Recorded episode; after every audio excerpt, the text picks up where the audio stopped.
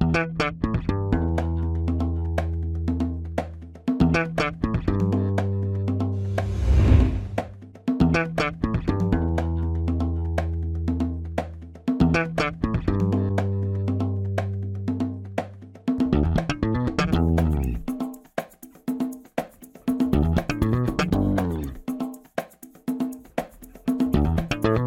Este é o Tapa da Mão Invisível, podcast destinado àqueles que querem ouvir ideias que abalam sociedades e não são ditas na mídia tradicional. Bem-vindo, primeiramente, Paulo Fux. Primeiramente, bom dia, tudo bem? E aí, Júlio? E aí, Thiago Bertelli? Hoje temos um outro, um outro sócio participando. E então, pessoal, tudo certo? Bom dia, bom dia, bom dia. Estamos aí nesse sábado pela manhã gravando um podcast sobre um livro. É gostar de discutir essas coisas, hein? É gostar, né, cara? É gostar. A gente, eu, eu reouvi o nosso último episódio essa semana, o episódio que nós três gravamos, que foi o 152, uh, ah, que ficou bem legal. E uma das coisas que a gente falou nesse episódio foi a seguinte, né? Se a gente morasse na Suíça, coisa assim, a gente não ia estar conversando sobre essas coisas, né? A gente ia estar preocupado com essas coisas, né? A gente está preocupado com essas coisas porque a gente mora aqui nesse lugarzinho é, chamado Brasil, tá, né? Eu ia estar nadando em nu, sei lá. Tu discorda, Fux? Vamos lá, eu quero que tu discorde. Vamos lá, a gente tem bastante pauta para falar sobre o livro, mas rapidamente. O preço da liberdade é a eterna vigilância. Exato, Lembra que tem, aquele, tem aqueles, aqueles referendos, a cada X tempo tem um referendo na Suíça bizarro, assim, tipo, salário mínimo de 20 mil euros, ou uh, SUS suíço para todo mundo. E, tipo, e eles perdem os referendos, mas só perdem porque tem gente que entende o valor de ter liberdade do outro lado. Então, é aquilo. Mas é, só um exemplo, usando esse livro aí, o Mil, nosso, o autor que a gente discutiu hoje, o livro dele, ele cita os Estados Unidos como um país que, tipo, que se autogoverna, a população se autogoverna. Ah, exato. Aí, tipo, se tu compara o, o que o Mil fala dos Estados Unidos na época com hoje, tu vê o custo de não se preocupar em manter a liberdade. Ele cita mais ou menos o cenário do botão vermelho, assim, né?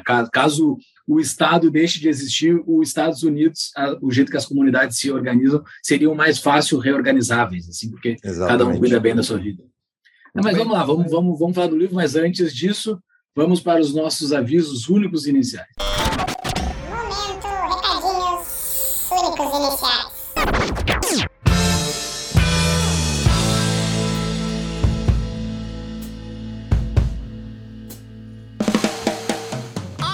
Então, pessoal, Quer abrir o seu negócio? DBI Contabilidade é a parceira para você abrir aquele CNPJ que você está pensando, ah, preciso abrir um CNPJ, regularizar minha situação. É a DBI, nossa parceira, a contabilidade do Tapa, a contabilidade da minha empresa. E o pessoal mais atencioso, Thiago, que eu já conheci na minha vida Verdade. em termos de dúvidas. É, agora tu teve, né? Tu teve é, exato. Eles, né? Essas últimas semanas eu tive algumas dúvidas, alguns problemas aí de abertura de CNPJ e coisa assim. Eles me ajudaram, foram totalmente atenciosos, então quem estiver procurando uma contabilidade aí precisa ser a DBI, não tem como ser outra. É, exatamente. E a DBI, então, você vai encontrar ou no Instagram, arroba DBI Contabilidade, ou via o nosso site do tapadamãoinvisível.com.br barra DBI, e é só procurar eles e tirar sua dúvida, que eles vão ser, eles são mega atenciosos e vão ajudar você a pensar o seu negócio da maneira que tem que se encaixar né, no sisteminha brasileiro, né? A gente é. sabe como é que funciona. Felizmente. É.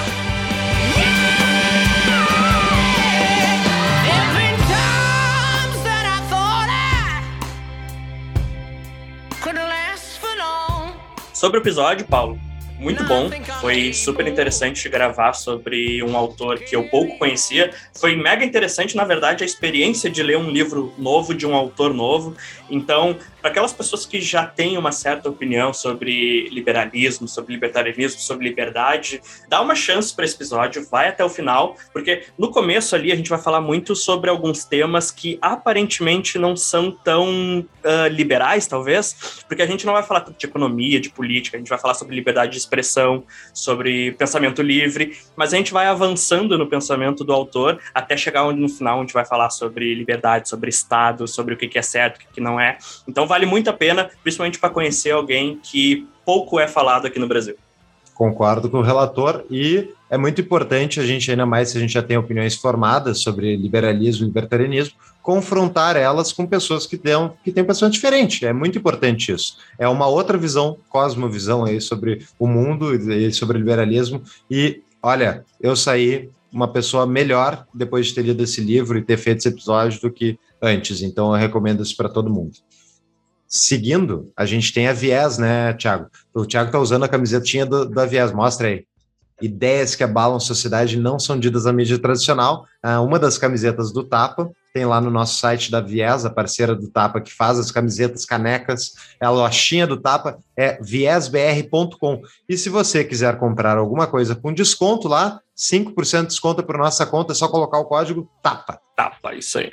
E pessoal, para quem quiser apoiar o nosso projeto, para quem gosta, para quem é nosso ouvinte antigo, principalmente, muita gente que se torna nosso apoiador, eles chegam e falam: Ah, eu acompanho vocês há muito tempo, já deveria ter apoiado, mas não tomei vergonha na cara, finalmente. Seja uma pessoa, tome vergonha na cara e apoie o Tapa, porque é extremamente importante. Para quem já nos conhece há algum tempo, sabe que isso aqui é algo totalmente voluntário, a gente faz no nosso tempo livre, digamos assim. Então, se gosta do que a gente faz, quer que nós cresçamos, entre lá no nosso Apoia-se, apoia.se barra tapa da mão invisível, faça uma contribuição mínima de 10 reais, entre no nosso Discord, tem acesso a defensores da liberdade que tem uma capacidade de discussão, que traz temas, que, enfim, pessoas que pensam mais ou menos da forma que vocês e com certeza vão colaborar muito para que vocês aprofundem-se mais nessas ideias que a gente tanto uh, defende. Exatamente. E é aquele negócio, né? Tá todo mundo vendo aí qual é o custo de ter um país de pessoas que não acreditam em, libera em liberalismo, em liberdade, é. em liberdade individual. E o Tapa trabalha para mudar isso. Então, se você quer um Brasil mais livre, ajude o Tapa. E outra coisa, assim, ó, o nosso apoio, ele é o mesmo há três anos. Olha o quanto de inflação a gente teve nesse tempo e a gente nunca trocou o valor. Quem é nosso apoiador lá no começo, há três anos atrás, e continua pagando 10 reais, esse cara tá pagando ainda menos. Então, assim, ó, se lá atrás, há três anos, que vocês nos conheceram, vocês achavam que, ah, talvez é um pouquinho caro, ou achavam mesmo que era barato, agora é ainda mais barato. Então, desculpa, não tem motivo para não apoiar o TAP. É, e se você não, mas olha, longe, longe de mim querer forçar alguém a fazer alguma coisa. Agora, se você quer ajudar o Tapa de outra maneira, divulga os episódios. A gente fala lá no final sobre especialmente como é que a gente pode fazer essa divulgação, mas é isso. Ajude a espalhar os episódios do Tapa, marcando a gente nas nossas redes sociais, especialmente no Instagram, que é a rede social, né, Tiago, que o brasileiro adora. Isso então, aí. tem que compartilhar lá para o pessoal ver, a gente marca a gente, a gente vai compartilhar e isso ajuda a promover o Tapa para mais pessoas. É isso aí. E fechou, né, Thiago? O resto tem tudo das redes sociais, tá tudo no, no nosso site. É só procurar por Tapa da Mãe Invisível em qualquer rede social, você vai nos encontrar. Vamos pro episódio que tem muito conteúdo pela frente. Bora!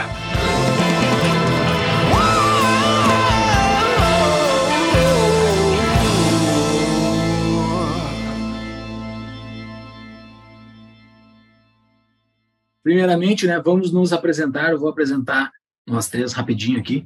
Paulo Fux, formou-se em 2009 pela Faculdade de Economia da PUC, tem MBA em Marketing e Comunicação pela ESPM, foi diretor de formação, vice-presidente e membro do Conselho Deliberativo do IEE, Instituto de Estudos Empresariais. Empreendedor desde 2011, Fux é sócio da Proteus Associados, consultoria empresarial e fundador e apresentador do Taba do Mundo Invisível. Eu, Júlio Santos, sou formado em Administração de Empresas pela PUC, pós-graduação em Economia Empresarial pela URGS, sou executivo de Finanças Corporativas há 15 anos, com experiência profissional, membro honorário do Instituto Atlantis, fundador e conselheiro do IFL Brasília, e sou também fundador e apresentador aqui do Tapa do Meio Invisível, e o Tiago Bertelli, é, estudante de Ciências Econômicas pela FADEGS, foi diretor de eventos do Instituto Atlantis em 2017, trabalhou no IEE, Instituto de Estudos Empresariais, e no Instituto Liberdade. Atualmente trabalha na equipe de comunicação do vereador Felipe Camozato, em Porto Alegre, é produtor, editor e palpiteiro do Tapa da Mão Invisível. Esses são os três que irão falar hoje aqui. Quem quer começar a falar desse cara aí? Esse Posso, tal Demil? Posso eu, então? Vamos lá? Vai lá. Cara, então, antes, antes da gente começar a discutir sobre o livro, né, sobre, sobre a liberdade, acho que é importante a gente saber quem foi o John Stuart Mill, entender de onde que ele vem e mais ou menos o que que influenciou ele para escrever o que que escreveu, né? Ele é um filósofo e economista, filósofo, mais filósofo moral, na verdade, britânico. Ele nasceu em 1806 e faleceu em 1873, aí com 67 anos, 68, alguma coisa assim, tá?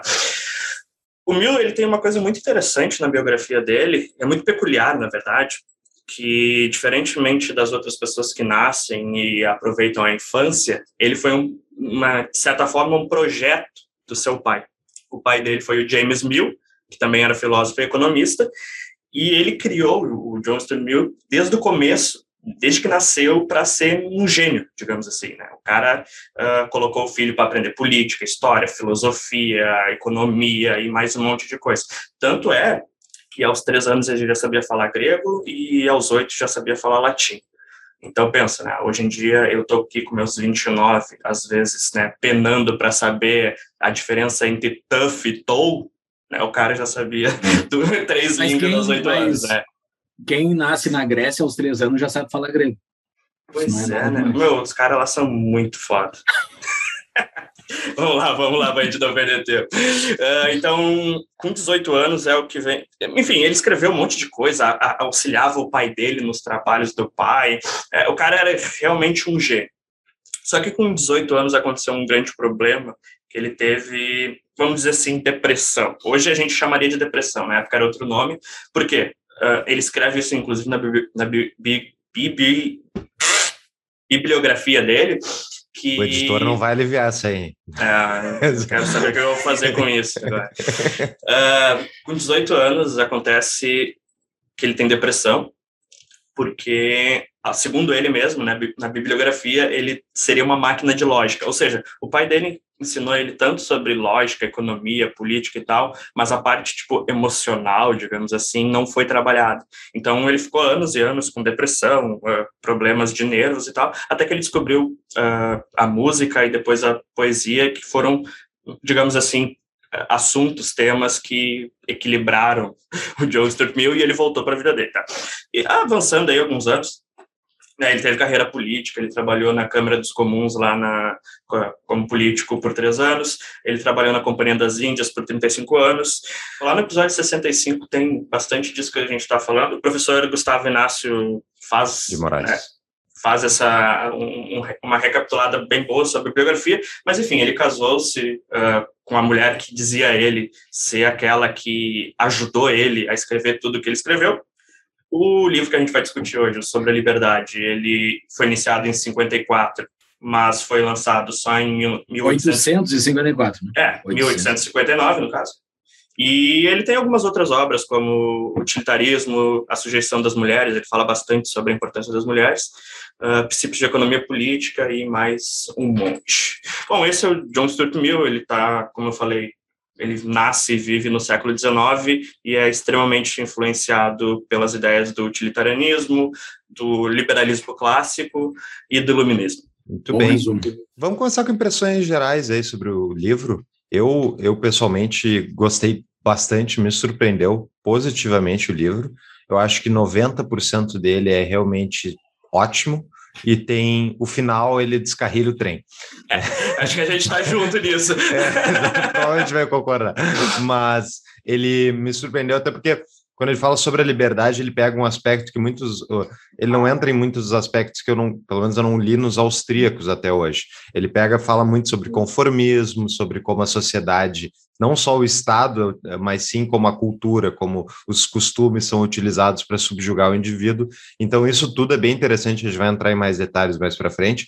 Eu achei ele um pouco prolixo, e, e, um pouco contra, um pouco não, certamente bastante contraditório em algumas partes, mas ainda assim e também outra coisa que eu notei diferença dele, por exemplo, um Rothbard, um Mises, é tipo a facilidade da escrita, né? Ele, ele escreve, ele vai para um lado, depois volta para o outro, é, ele está citando uma coisa. Cara, isso é muito é, tipo, cansativo. Exato, foi um dos livros que eu mais demorei para ler por página, porque eu lia com uma velocidade de tartaruga para garantir que eu entendia o que ele estava falando, uhum. porque era muito confuso algumas partes. Em compensação, mas, muitos conceitos maravilhosos. Pois é, mas Exato, em compensação, é. eu acho que é, ele é prolixo, mas é, não é aquela coisa de ficar repetindo o mesmo ponto sem parar. Eu acho que ele faz isso para tentar deixar o ponto dele bem redondinho, sabe? Não me incomoda tanto. Eu entendo que ele vai para muitos lados, e isso aqui e ali me incomodou, mas eu acho que ele conseguiu explicar tudo muito bem uh, em todas as partes do livro por causa disso. Então isso me agradou de certa forma.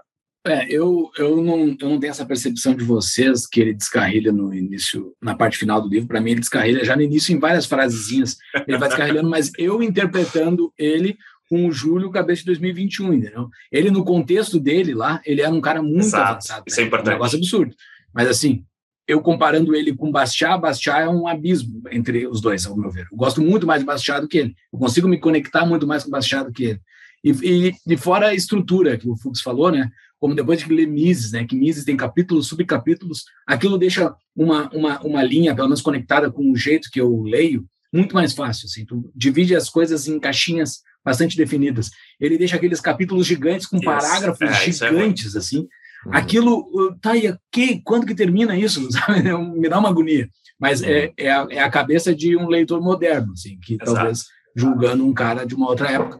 É, isso E- e- levar bastante em consideração nessa nossa análise que é um livro que foi escrito há 160 anos atrás, com ideias, com, com a cosmovisão completamente diferente da que a gente tem hoje. Então, talvez uma ou outra crítica que a gente venha fazer aqui seja muito anacrônica, né? Então, a gente vai ter que ter muito cuidado para não fazer isso. Exato, é. Mas assim, eu vou descer a lenha, porque desde o Ah. início tem coisa que eu não concordo nesse livro, e, e daí eu estava vendo as minhas notas aqui, na, numa mesma página, eu escrevi assim, não faz sentido. Daí logo abaixo, na mesma página, faz sentido. Na mesma página, eu escrevi isso. Ele escreveu duas frases que para mim são antagônicas. Assim. Mas ok, eh, vamos, vamos tacar ali. Pessoal, a nossa parceira CapTable, um hub de conexões entre startups, investidores e demais players do ecossistema através de uma plataforma 100% online e regulada pela CVM, que conecta negócios escaláveis aos investidores. Proporcionam efeitos de rede e uma comunidade engajada às startups investidas. A plataforma já é a maior do Brasil para investimentos em startups. São mais de 4 mil investidores e 30 milhões investidos em 27 startups. Como é que faz para entrar em contato com eles, Fux? captable.com.br captable.com.br ou se tiver mais dificuldade, procura direto no Instagram, captablebr ou no nosso site, tapanumainvisível.com.br barra cap.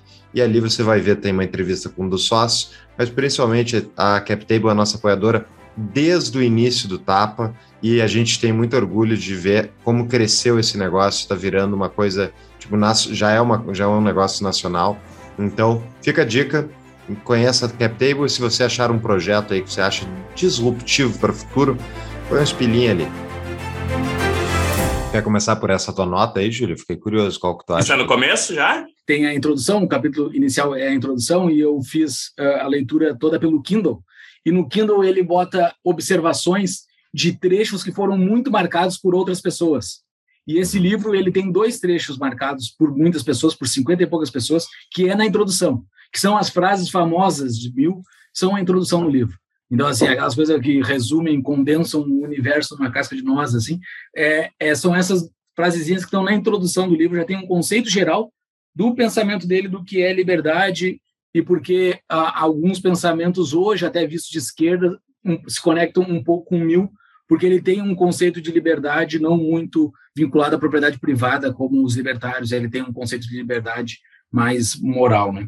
O Mill, ele realmente ele não trabalha com conceitos de liberdade que nem os liberais ah, austríacos e misianos trabalham, né? Especialmente focados num, num conceito de, de direito natural, de, né, de, de Isso, é. É, autopropriedade. o, o, o, Mi- o Mises não, não leva em consideração o Mill não é o Mill, é verdade, Mises. o Mises não é, mas é o Rothbard. Mi- mas o Mises mesmo assim ele mantém uma, ele não, ele não é contrário à ideia de, de autopropriedade. Não, não, ok. Ele- Mas ele, ele chega a isso de outra forma, né? Não é o direito natural. Exatamente.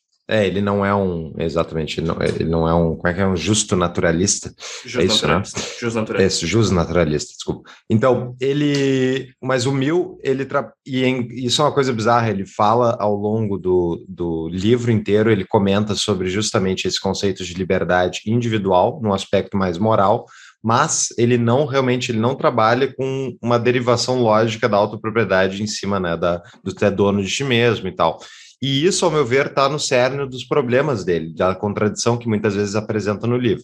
Mas ele tem passagens ainda assim que são tipo, que para mim parece típicas de um libertário falando. Então, Ah, ali, por sim. exemplo, sobre conflito, liberdade versus autoridade.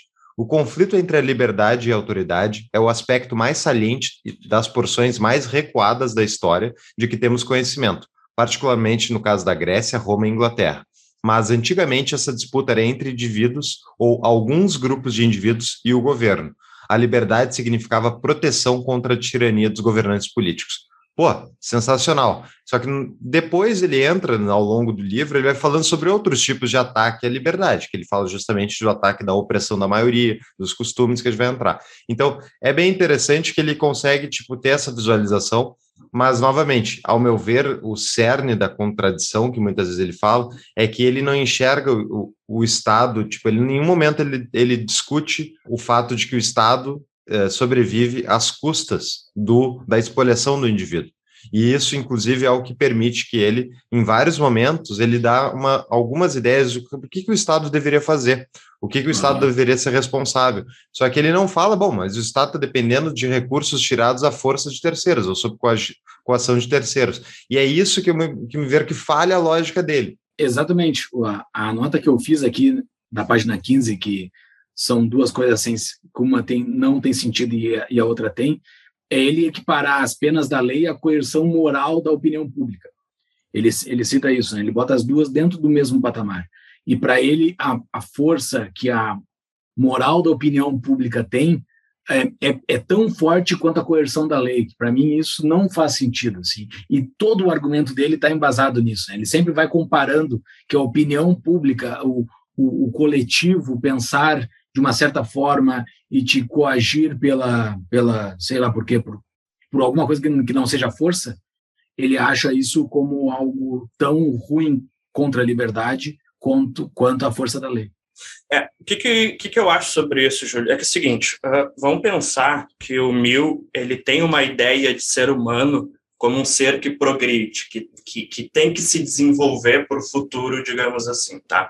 E aí, quando ele vai falar de liberdade, ele diz que a melhor forma do indivíduo atingir esse potencial é por meio da liberdade. E aí eu, eu acho que faz sentido ele falar dessas duas coisas, porque ele está querendo dizer o seguinte: sendo ser humano esse ser que está indo para o futuro, que tem que se desenvolver, que tem que atingir o seu potencial, tanto a sociedade com as suas opiniões que forçam o indivíduo a não conseguir pensar por si mesmo, quanto o Estado, quanto a agressão, são dois, duas coisas diferentes que agem da mesma forma, impedindo que o progresso seja alcançado, digamos assim, né? Então eu, eu gosto disso, é, como o Paulo. Por isso que é utilitária o negócio dele, né? Por isso, por isso uh, que toda a base dele está no isso. utilitarianismo lá, né? Isso, Porque tu, tu, não vê, tu não vê uma ética per se, tu vê uma ética para algo que tem que acontecer, uhum. Então, uh, dentro da dentro do dentro do universo dele tem lógica, tem lógica. Uhum. Exato, exato, isso, isso. Mas assim, dentro do meu, dentro da minha interpretação do que deveria ser considerado. Ah, claro, perfeito, perfeito. Não, é. só para é que se a gente não contextualizar mais ou menos a diferença dele para o que a gente sempre fala aqui, a gente vai criticar muito. Então, uh, eu acho que faz sentido a gente explicar um pouco para o pessoal, mais ou menos, ah, o que, que é o utilitarismo dele, o que, que ele vê no ser humano, qual, é, ah, isso aqui é a sociedade, isso aqui é o Estado, por que, que isso é errado. Então, é, só para ficar melhor. E, e daí, na mesma página 15, onde ele fala essa coisa que para mim não tem sentido, ele fala logo depois o seguinte, que é um dos trechos sublinhados por 50 e poucas pessoas. A única parte da conduta de uma pessoa pela qual ela é responsável perante a sociedade é a que concerne ao outro. Isso. Na parte que concerne apenas a si mesma, sua independência é de direito absoluta sobre si mesmo, sobre seu corpo e sua mente, o indivíduo é soberano. Ah, essa Perfeito. parte é linda demais. Isso é genial. Esse, esse, trecho é muito bonito, muito bonito. É verdade. Ele tem vários, ele tem várias frases ao longo do livro que são lindas. E uh, sobre o utilitarismo, o Thiago comentou no prefácio. É o utilitarianismo, versão... né, que eles chamam, né? Eu chamo de eu utilitarismo. Eu, eu, também. Eu, Mas é que eu, depende. É o utilitarianismo lá no início, não. Thiago. Eu estou seguindo ah, o que o Thiago falou. Não, não, é utilitarismo, ao meu ver. É, utilitarismo, tá, então tá. A gente está, inclusive, na, no, no, prefácio da versão que eu li, tem uma classificação do utilitarismo justamente para facilitar o entendimento do leitor, né? Então, vou ler rapidinho aqui. Segundo o utilitarismo, o prazer é a única coisa boa e a dor é a única coisa má. E devemos maximizar o prazer e minimizar, e minimizar a dor. Então, eles usam, os utilitaristas utilizam o termo utilidade como sinônimo de prazer. Tá? Seguindo, então, é sobre esse comentário que tu havias feito, Júlio, e assim, ele tem uma lógica, com certeza. Dentro, o marxismo tem uma lógica. Uhum. Dentro, dentro da lógica dele tem uma lógica. Claro, tem, tem uma lógica, né? O, assim como o libertarianismo. Todas aquelas estruturas de eh, filosofia política que se propõem a serem um sistema social, elas têm uma lógica, teoricamente. Só que, hum, a meu ver, a maior parte delas tem um furo, ou mais de um furo, que impede ela de ser uma lógica completamente coerente. Por isso que eu me apaixonei mais pelo libertarianismo do que qualquer outra coisa, que é o que me parece mais logicamente consistente. Agora, dentro da, dessa questão da maioria, ele fala sobre, por exemplo, sobre a opressão via maioria. Né? Então, a vontade do do povo significa, na prática, a vontade da parte mais numerosa ou mais ativa do povo, a maioria, ou aqueles que conseguem fazer-se aceitar-se, aceitar como a maioria. Consequentemente, o povo pode desejar oprimir uma parte do povo. E são, e são tão necessárias precauções contra isso quanto, como contra quaisquer outros abusos de poder. Se ele está falando contra a democracia Exato. como um sistema de, de opressão da maioria. É, eu é anotei, inclusive, isso no meu Kindle. Uhum. Uh, aqui ele está sendo contra a democracia. Só que tu está sem teu Kindle, né, Thiago? Hum. Por causa de ah, de cara, eu, eu deixo, eu vou, ah, vamos, vamos abrir aqui um parênteses aqui para me lamentar para as pessoas que eu estava tudo preparado para gravar esse episódio e alguns dias atrás, uns cinco dias atrás, uh, eu fui vítima de Porto Alegre. Entrei para as estatísticas, digamos assim. Não morri, pera, pera. Tá? não é um fantasma aqui. Tá? Vocês estão culpando Porto Alegre como se culpa a arma pelo assassinato, pessoal. A pois cidade é. não, não te roubou nada, tá? É, enfim, cara, saí com meus colegas de trabalho para beber uma cervejinha, bater um papo e ir para casa. Quando voltamos para pegar o carro, haviam quebrado o vidro do carro e roubado minha mochila com o meu querido Kindle dentro. Então, estou aqui sem minhas anotações, sem minhas marcações, esperando que eu consiga puxar tudo de memória e fazer um episódio bom. Nesse exato momento, um monte de gente vai mandar nos comentários que era só baixar o Kindle no outro celular, coisa que eu falei para o Thiago e o Thiago não fez. Eu sou uma pessoa muito ocupada, não tive tempo. tá, seguindo. Mas voltando, é, voltando. triste pelo Thiago, né? Mas é, infelizmente, é o Brasil, não é só Porto Alegre que acontece isso, tá, pessoal? Só talvez tenha. O Thiago algumas... não pode se defender, então é, o Thiago é terceiriza a, a segurança para a cidade, e a cidade não cumpriu com o papel dela, ah, então a culpa é da cidade. Só, só, só, complementando, tá? Aí aconteceu o caso, a gente ligou para a polícia, a polícia cagou para a gente, falou que a única coisa que a gente poderia fazer era um BO, então foda-se, anda com o teu vidro quebrado aí pela cidade tomando uma multa, correndo perigo. A gente ligou pro seguro e o seguro também cagou. Ou seja, a gente foi roubado e é isso aí, o poder público, foda-se. Não, não se importava contigo. O arranjo de leis é uma bosta, né? Porque deve ter um furo na, no contrato de seguro lá. Ai, é foda. Não dá, vamos voltar pro mil aqui. Meu, meus sentimentos, vamos lá. É, nos pésimos, é, infelizmente, o Brasil é um país muito violento. E voltando aqui dentro do, da, do mil, né? Então, essa questão da, da opressão da sociedade sobre o indivíduo é muito interessante isso, porque uh, se a gente tira da esfera do Estado, é porque uma coisa é o Estado ser utilizado como ferramenta pela maioria para oprimir a minoria, né? E a outra é justamente a opressão via costumes, uhum. via a, o conformismo social. E daí, eu, eu, quando ele fala sobre isso, sobre como tipo a conformidade social é uma opressão sobre aqueles indivíduos que justamente querem não ser conformistas, eu fiquei pensando na lógica dos liberais, libertários, né? Nós somos os não conformistas nesse sistema. A gente está dizendo, isso aqui não está dando certo, pessoal. E, é, e a gente é oprimido. a gente é oprimido porque não param de votar em estatista que vai sempre fazer o que a gente não quer.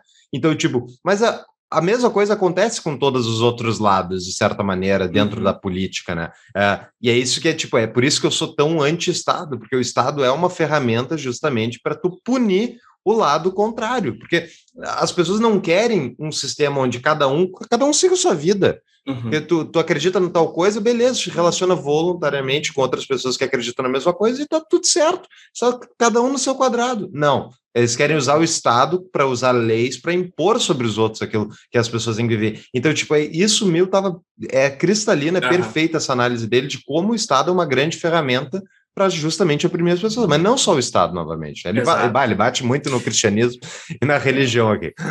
Antes, antes defesa fraca. É, antes, antes da gente entrar nessa parte da religião, que talvez o Júlio tenha mais interesse do que a gente. Uh, Eu ele... não tenho nenhuma, né? Nenhum? Vai ah. ficar aqui batendo boca, a gente vai ficar batendo boca. Eu, não, eu, eu odeio discutir religião. Enfim, uh, ele faz uma comparação que eu acho muito legal né, nessa parte de falar da, da opressão da sociedade, né? Que ele vai falar da, da Inglaterra e da França, onde a Inglaterra era um país muito livre politicamente, mas moralmente era muito opressivo, enquanto a França, por outro lado, politicamente era mais opressivo, mas moralmente já era mais aberto. Então, ele vai fazendo algumas análises do futuro, do que aconteceu com um, com o outro, devido a esses dois tipos de opressão. É bem interessante essa parte. É, essa, essa opressão moral que ele fala bastante, que para mim não é, não é algo contra a liberdade, é, seria uma outra classificação para mim não é algo que seja contra a liberdade, mas é uma defesa bacana. Eu acho que é, uma defesa, é, é algo que tem que ser colocado na mesa. Uhum. Se tu for ver os caras do, do Livres, por exemplo, que, que são super mil, né? Eles adoram mil, né? É, que tem várias coisas que eu sou contra neles, mas são coisas que são que alguém tem que botar na mesa, entendeu? Alguém porque é, dentro da dentro da minha vida, por exemplo, que eu são coisas que eu não considero, talvez seja uma coisa interessante para a vida de alguém que esteja dificultando muito a vida dela e que os outros não estejam vendo. Então, acho que é, é, é aquela pauta que tem que estar tá na tem que estar tá na discussão, entendeu? Uhum. É aquela carta que tem que estar tá na mesa aberta sempre para se ver, pô, o cara, tipo o negócio da sexualidade, entendeu? Isso era uma coisa que tinha que ser colocado na mesa. Não me interfere a minha vida, mas eu acho que as pessoas que têm a sua vida interferida por isso, claro que a parte do Estado é uma coisa completamente ruim, ok, mas a sociedade moralmente não aceitar algum comportamento sexual, eu acho que deveria ser colocado na mesa, ok? Isso. Vamos conversar sobre isso. E ele faz uma defesa muito boa disso. Ele faz uma defesa muito boa que a moral, que existe essa, essa, esse peso moral, esse soco moral em cima de, de algumas pessoas, que ele vê como algo anti-liberdade. Eu não vejo, mas é algo que tem que ser discutido. Acho que não é exatamente anti-liberdade, mas é anti a não, ideia ele bota de... no mesmo peso. Ele é, bota no mesmo peso que é anti-liberdade. Não, ele não coloca no mesmo peso, tanto é que ele fala que uma coisa tem que ser resolvida pela lei e a outra não, são coisas separadas. É, o que é, o que é, o que é agressão, o que o que invade... Mas é que a gente considera a lei anti-liberdade, mas ele considera as duas coisas anti-liberdade. Ele, ele, ele, Sim, ele mas são outra pesos, coisa é resolvida é, na lei. É, mas, mas são pesos diferentes, né? Não? Sim, não, são perfeito. Mas são pesos diferentes porque uma coisa tu tem que resolver na, na justiça, tu, se alguém foi roubado, se alguém foi agredido, etc. A, a outra parte, que é a da opinião pública, a solução que ele dá é a livre expressão, é a liberdade de pensamento, é a gente resolver essas questões todas através da discussão, do debate, isso que eu acho bastante interessante, assim, ele, ele faz uma das defesas de liberdade de pensamento e, e de liberdade de expressão mais interessantes que eu já vi em todos os livros que eu li, sabe? E, e ele passa páginas e páginas falando da importância disso, falando que a gente não deve calar quem conta mentiras, a gente não deve calar uh, quem tem pensamento contrário, mesmo que. Essa pra... parte da liberdade de expressão dele, cara, é, são vários parágrafos Isso. e é muito bom de ler. É Essa parte é, é, ótima, assim, porque ele, ele bate num mesmo pontinho, assim, Isso. que nem o Thiago falou, aparando as, as, as, as, arestas, assim, mas é muito bom de ler. O jeito que ele diz que o mentiroso tem que poder falar. Pois é. Isso é muito legal. Muito eu, fiquei, legal. eu fiquei lendo o livro, imaginando o meu vivendo hoje em dia aqui no Brasil, assim, vendo o que está acontecendo, sabe? Exato. Exato, é. Todo mundo quer calar todo mundo. Exato. Se você ouve o Tapa há muito tempo, ou alguns episódios, você sabe o quanto a nossa moeda está perdendo valor constantemente devido à inflação. Solução para isso é votar que muda ou comprar Bitcoin e tirar um pouco dos recursos que vocês estão deixando na mão dos nossos queridos políticos e colocarem isso no sistema Bitcoin. Uma das maneiras mais fáceis e rápidas de se investir em Bitcoin é utilizando a plataforma da BIPA, que é a nossa parceira. Então, para quem quer comprar Bitcoin, eu utilizo o serviço. Eles têm desde saques em Lightning, né, que é basicamente gratuito o saque da moeda que foi comprada lá, mas principalmente você pode colocar as compras recorrentes pode comprar um real de Bitcoin todo dia, cada semana, quanto quiser, enfim. É só entrar lá e fazer o seu cadastro. Para você conhecer mais sobre a BIPA, você pode entrar via o nosso site, tapadomainvisível.com.br barra BIPA, ou procurar eles também em qualquer rede social Instagram. Eles têm um aplicativo na Apple Store tem na do Android também. Fica a dica, compras recorrentes e facilidade de uso, tem a BIPA, que é a nossa parceira para compra de Bitcoin. O negócio é tão fácil, pessoal. Se você baixar o app agora, você terá bitcoins antes desse episódio acabar. Então, baixa o app agora, compre os bitcoins e rapidinho já vai estar terminando esse episódio como um portador de bitcoins. Isso aí. Liberte-se. Quando ele fala sobre a fronteira entre o indivíduo e o controle social, ele fala que, tipo, fazer o ajuste adequado entre o que é independência individual e o que é controle social é um assunto em relação ao qual ainda está quase tudo por fazer. E eu tenho, a minha impressão é que se ele tivesse vivo hoje, ele já teria uma opinião, ele seria muito mais próximo do nosso lado do que do lado contrário, porque ele teria visto na prática o quanto o Estado se agigantou para cima do indivíduo, nesse último século especialmente, e o quanto isso diminuiu justamente o ímpeto individual, que é uma coisa que ele fala, tipo, toda a opinião dele sobre a necessidade do, da liberdade individual ser, ser preservada e das pessoas poderem fazer o que elas quiserem fazer, está muito baseado na opinião de que a diversidade das experiências é o que permite o desenvolvimento individual. Isso, isso é um ponto bem interessante, Legal. não é um aspecto uhum. que os austríacos geralmente comentam, né? E realmente ele fala assim, olha, se tu pegar uma repartição pública, a repartição pública funciona sempre do mesmo jeito, ou parecido do mesmo jeito, ele tem a mesma, mesma, mesma forma de trabalhar. Agora, a individualidade através, ele nem fala do mercado, mas é tipo, através da liberdade de ação, permite que o ser humano se desenvolva, porque ele vai perseguir aquilo que ele tem mais interesse e ele vai ter mais experiência. E é justamente no confronto entre opiniões diversas é que vai ter justamente a descoberta da verdade. E aí, uhum. ah, esse ponto eu achei, ah, que legal isso, muito, muito, muito, muito interessante, assim. E sem querer uma coisa que a gente defende aqui no Tapa, né? Que é, aquele, é aquela frase que a gente já falou várias vezes, que é botar a nossa, a nossa tese para estressar, para provar, a gente quer ouvir as coisas contrárias à tese, para saber se está errado. E isso surge do diálogo, né? Não do monte de gente igual, né? É, o capítulo 2, que é, é da liberdade de pensamento, é um tratado, assim, é muito legal. Se está sem tempo não consegue ler todo o livro, que leia esse, essa parte desse livro, que é o capítulo 2, porque o 1 um é a introdução. Sobre a democracia, ele destrói a democracia. Tem um trecho ali, que é um dos mais sublinhados também por todo mundo, desse capítulo, que diz sobre a.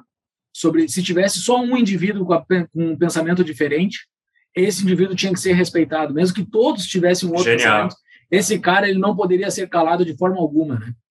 Pouco importa o que ele está defendendo. Tem que defender que ele possa falar o que ele está falando. Cara, isso assim é de arrepiar. Isso para o cara, para a época dele, já era difícil de falar. Hoje é difícil de falar, imagina para a época dele, sabe? Porque tu não pode defender o Alan dos Santos, por exemplo. O cara que. Eu sei lá o que ele fala, eu não concordo com ele, mas ele pode falar. Ele pode falar o que ele quiser. Eu tô, tô nem aí porque uhum. ele fala. Entendeu? Isso... Tu não pode calar a boca de uma outra pessoa. Isso é, isso é bizarro, né? Porque o Mill, até o Mises fala muito disso, o Rothbard também, de que ele foi a base do liberalismo americano, que é a deturpação do liberalismo clássico, nos Estados Unidos, que, para quem não sabe, né, liberalismo, os liberais americanos são esquerdistas, são sociais-democratas, mais ou menos, né, com graus diferentes, obviamente. Mas que é interessante porque se tu pega o, a ideologia dos esquerdistas, social justice warriors, woke ideology, que são as esquerdas radicais, marxistas culturais, pós-modernistas, chame eles do que vocês quiserem, eles são muito mais eles são antiliberais por natureza, porque eles não toleram isso, eles uhum. não toleram uma opinião contraditória. E é isso que está acontecendo de conflito na esquerda americana, que também a gente pode observar, vai, se acontece aqui em algum nível, mas certamente vai acontecer mais, que é a esquerda está se carcomendo por dentro, dentro desse conceito básico sobre liberdade de expressão que uma parte significativa da esquerda está cada vez menos interessada em ter liberdade de expressão, porque justamente enxerga que palavras são violência, uhum. que tipo opiniões são violência. Então tu é oprimido por ter opinião. O que também o Mill cita, tipo, da maioria, né, se oprimir o indivíduo, mas ainda assim é muito interessante porque se a esquerda abraçasse de verdade o Mill, a, a nova esquerda, não, não teria essa discussão. Não uhum. teria, eles pelo menos tipo, identificariam que, olha, vamos deixar as pessoas pensarem o que elas quiserem. Mas não, como isso é, é estruturalmente racismo, estruturalmente isso, aquilo, e tipo, a, a esquerda está se carcomendo. Como, como eu queria que a esquerda mundial, pelo menos a brasileira, fosse mil. De verdade. é verdade, mas seria o melhor. Tirando, tira, tirando a parte que ele quer proibir venda de álcool, eu ficaria muito feliz.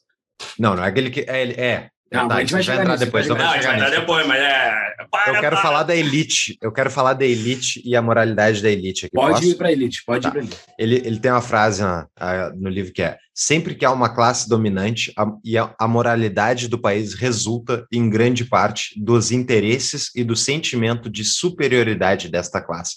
E daí eu fiquei, quando eu li isso aqui, eu fiquei me lembrando daquele episódio do que a gente gravou com o Paulo Cruz, que ele comenta sobre a porta de serviço que tem nas casas brasileiras, né? Como tem, que é uma coisa Uhum. que é uma coisa bem brasileira. Todos os assim. apartamentos de Brasília tem, todos os apartamentos É, do é, é. de Brasília tem.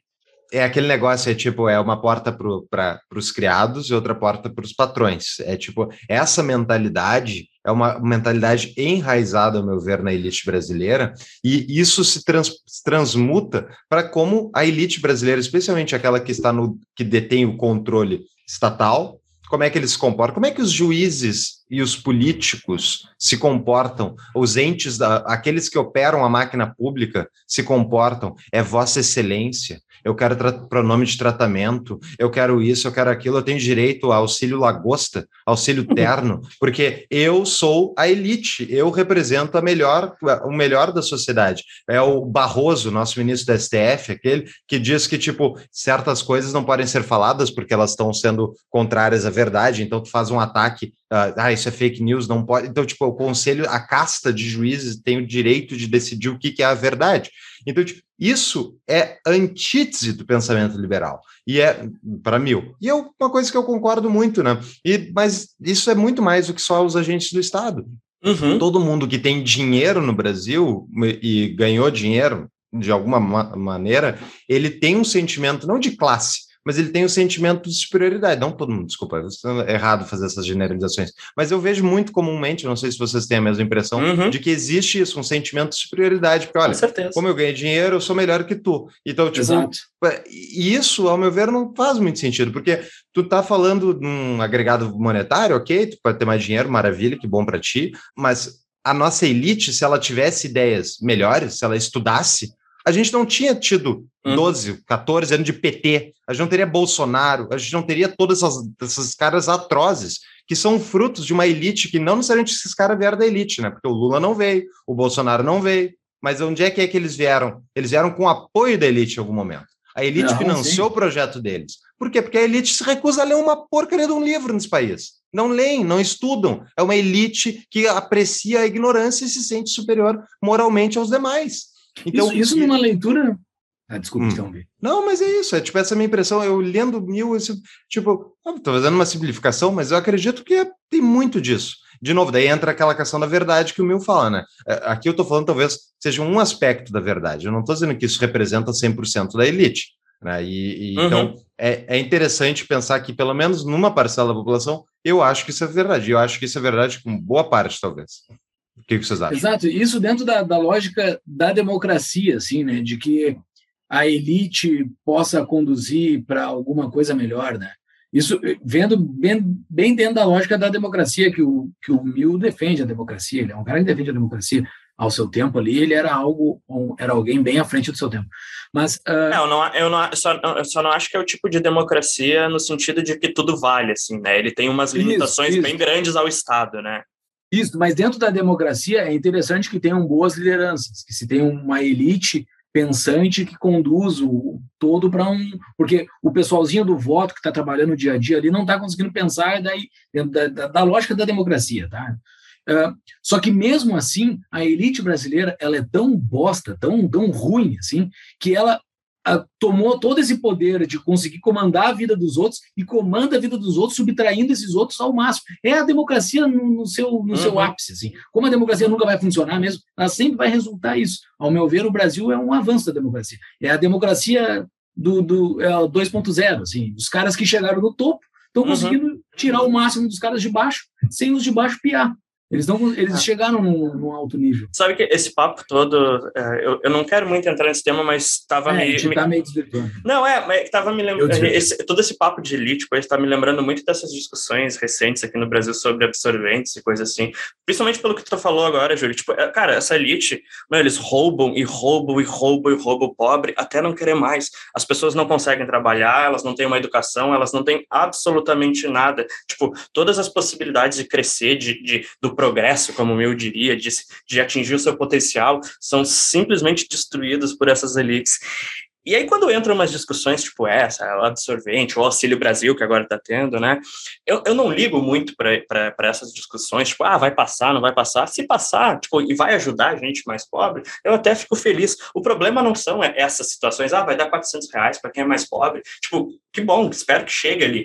O problema, cara, são as coisas grandes. É tipo, meu, bilhões e bilhões e bilhões gastos em auxílio, sei lá, paletó, em auxílio creche, em, em pensão para viúva de não sei quem. Tipo, são essas as coisas que destrói, porque tu tá tirando dos mais pobres e dando para os mais ricos. Claro que a gente pode entrar numa discussão, ah, isso é eficiente, o Estado deveria, não deveria fazer e tal, essas coisas para os mais pobres, né? Mas é, isso tudo me faz pensar nisso, né? A gente vive, no fato, de fato, num país em que a elite rouba dos mais pobres para dar para o mais rico. É só, só por dizer, tipo, a elite rouba, ela rouba Depende. A elite que está grudada no Estado, eu acho que fica bem claro isso. Só uhum. que é uhum. meio que um, é um sistema, tipo, não é como se as pessoas estivessem numa sala reunidas, fumando charutos e pensando, ah, vamos agora fazer. Não, é tipo, é a cadeia isso, de incentivos isso. estatais. Tá eu acho que tem maneira... uns que fazem isso aí, tá?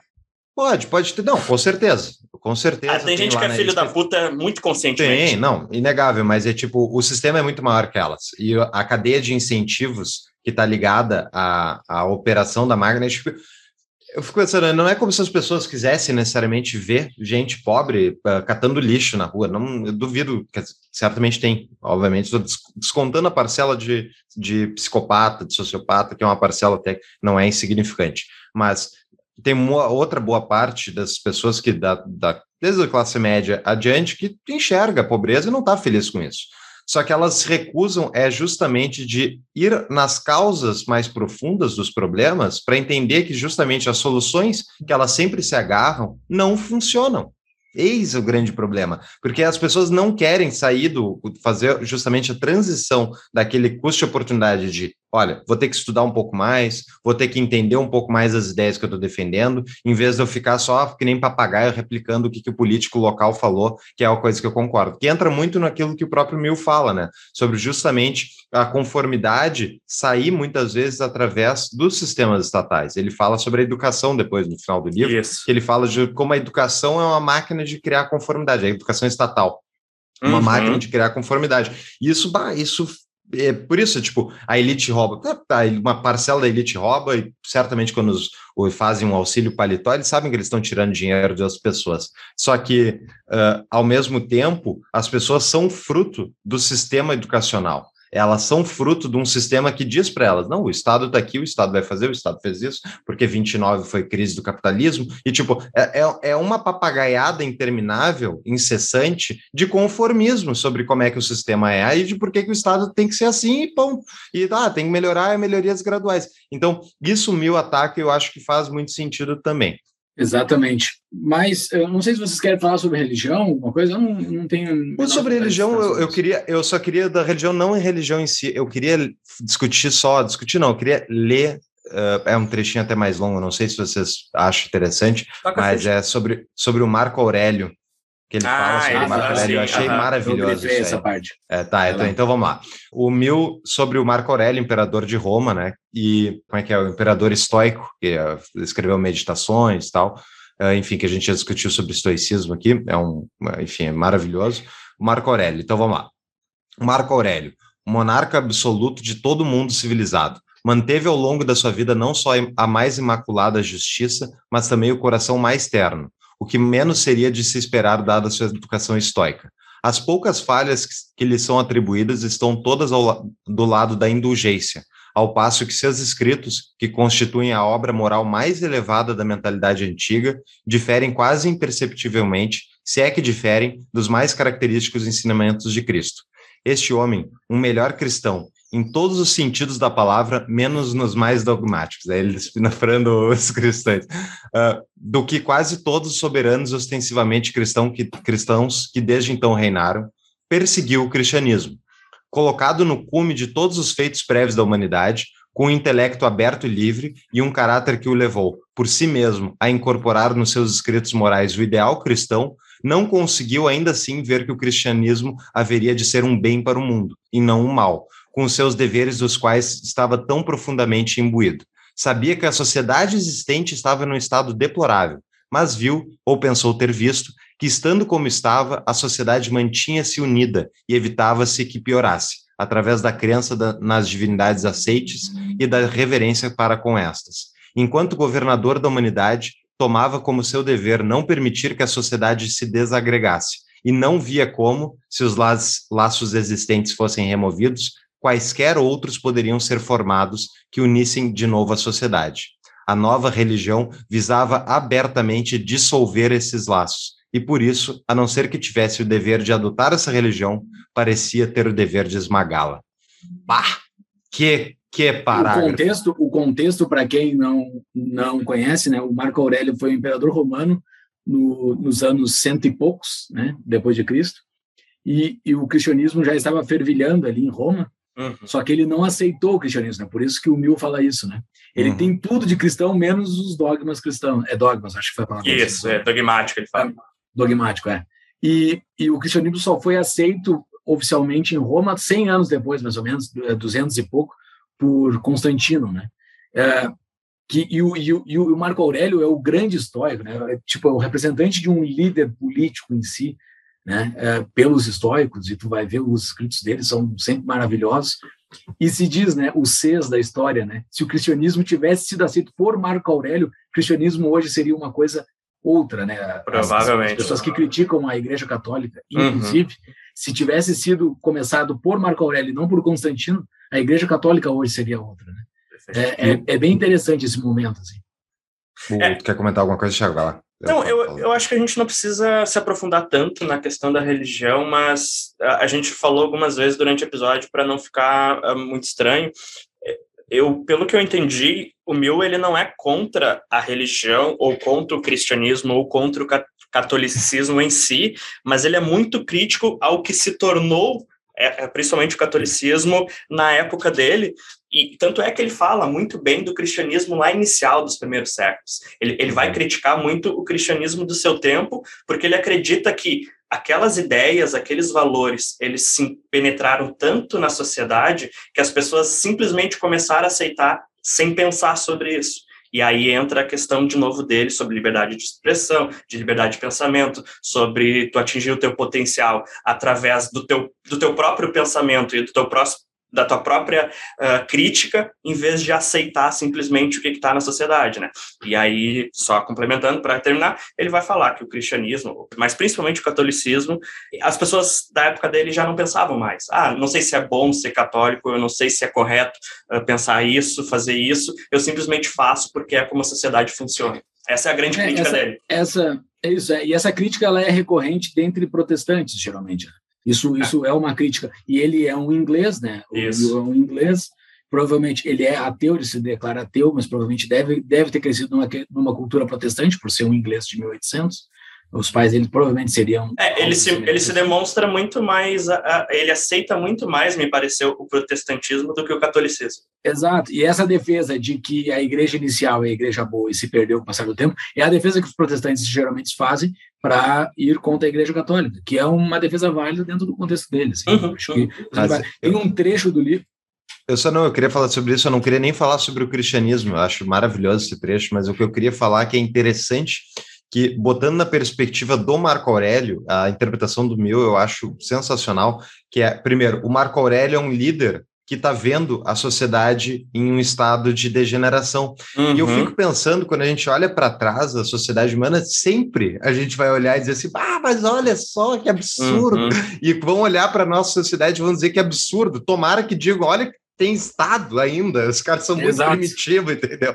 O Estado maneja a moeda deles ainda, olha, olha o nível de absurdidade que as pessoas toleram, mas é bizarro pensar primeiro como líder político e um cara realmente com uma cabeça muito diferenciada, que era o Marco Aurélio, ele, ele vê surgir um movimento que é uma, uma reação àquela, àquele, àquela, àquela civilização da maneira que é, que é o paganismo, que é todas as religiões anteriores ao cristianismo, que tinham vários costumes que eram bárbaros na visão dos cristãos, e que ele, e ele vê aquilo ali surgindo e ele, em vez de abraçar aquilo, ele bate. Por quê? Porque ele fica com medo que vai piorar. Porque é Exato. aquele medo típico de um conservador de que, olha, se a gente mudar, pode mudar para pior. E é um medo muito válido muitas uhum. vezes. Então, sim, sim, é muito interessante que, tipo, mesmo num um, um, cara, se hoje o Marco Aurélio fosse presidente do Brasil, o que, que o Marco Aurélio faria, entendeu?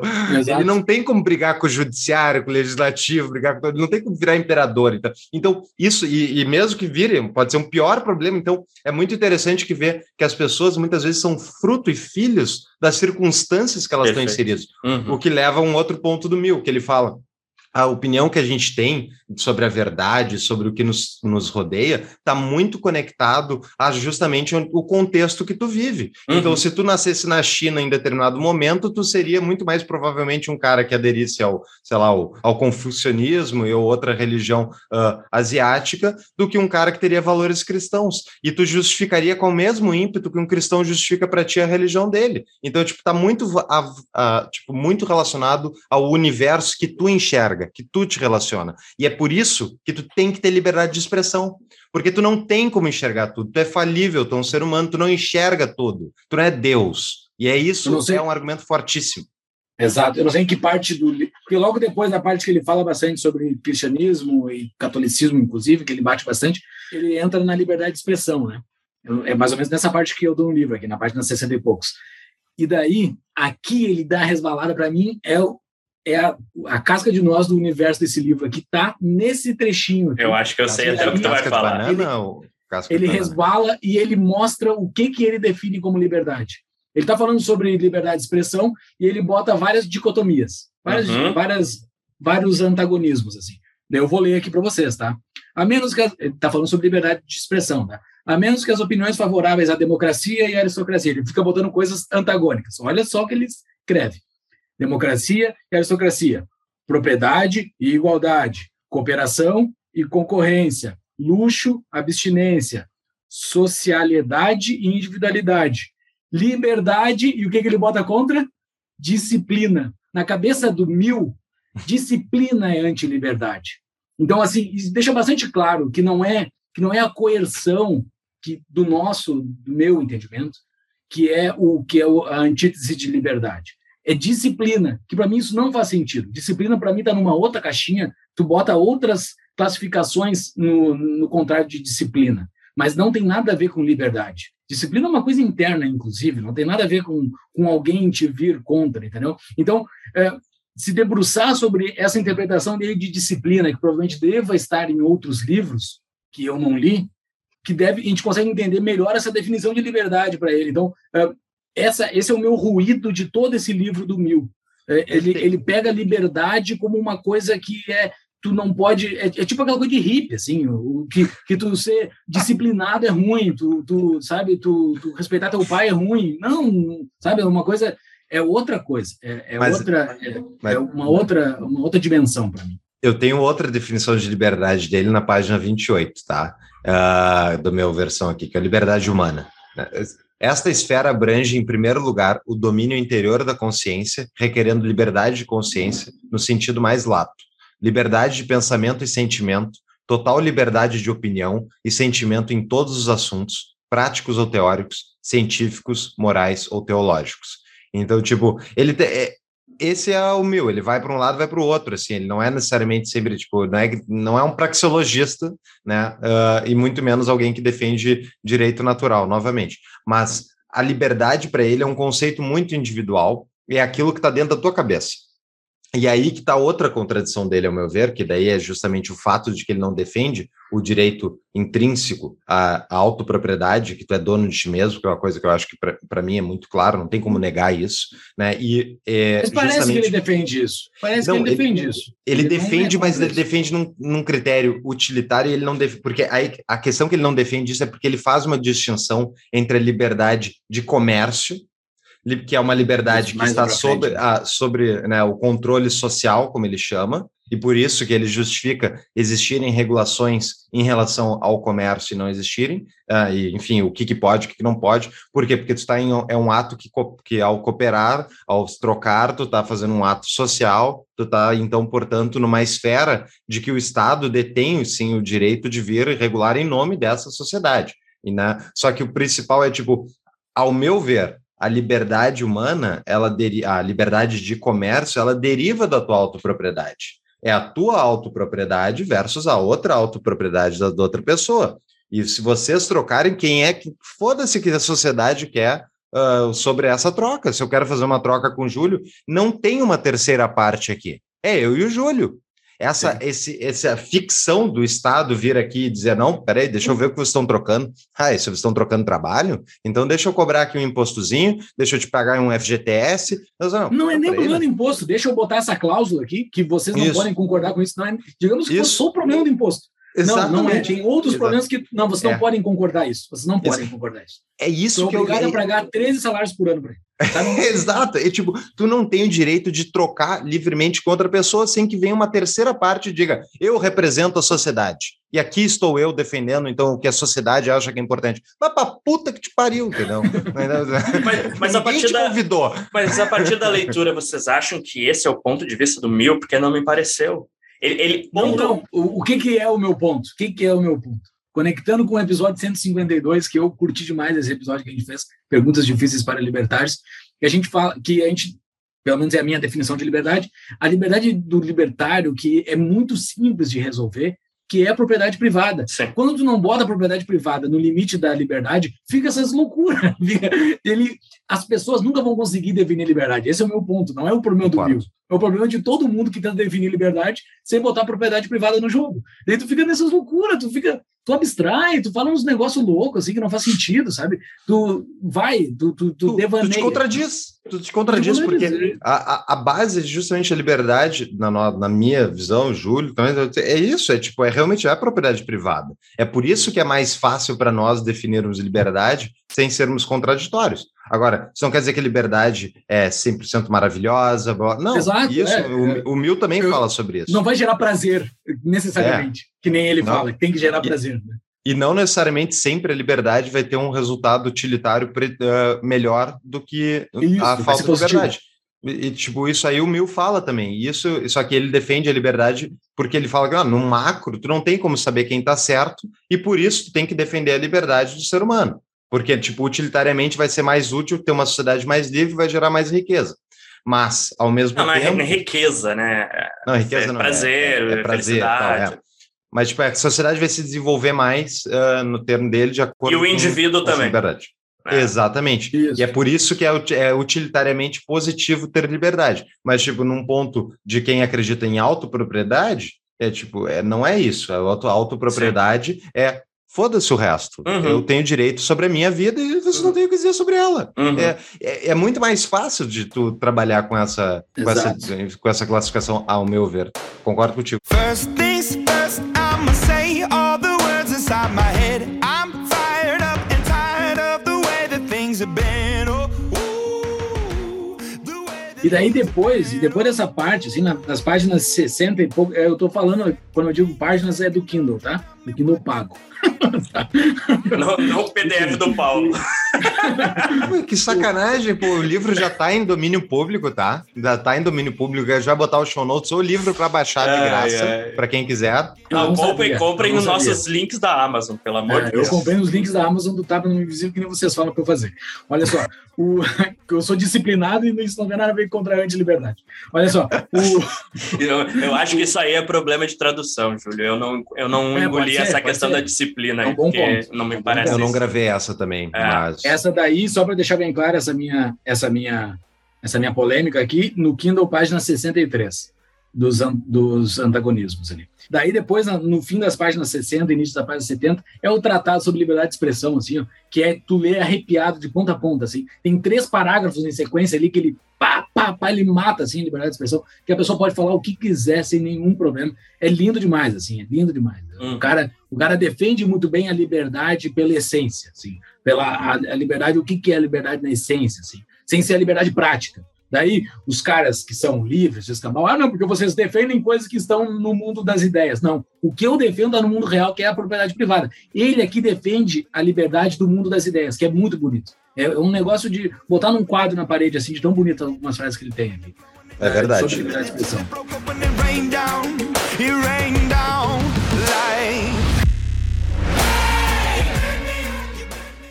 Liberdade para ofender. Ele tem logo depois, na página 70, uma liberdade para ofender também. O cara, o, cara, o cara é bom nisso.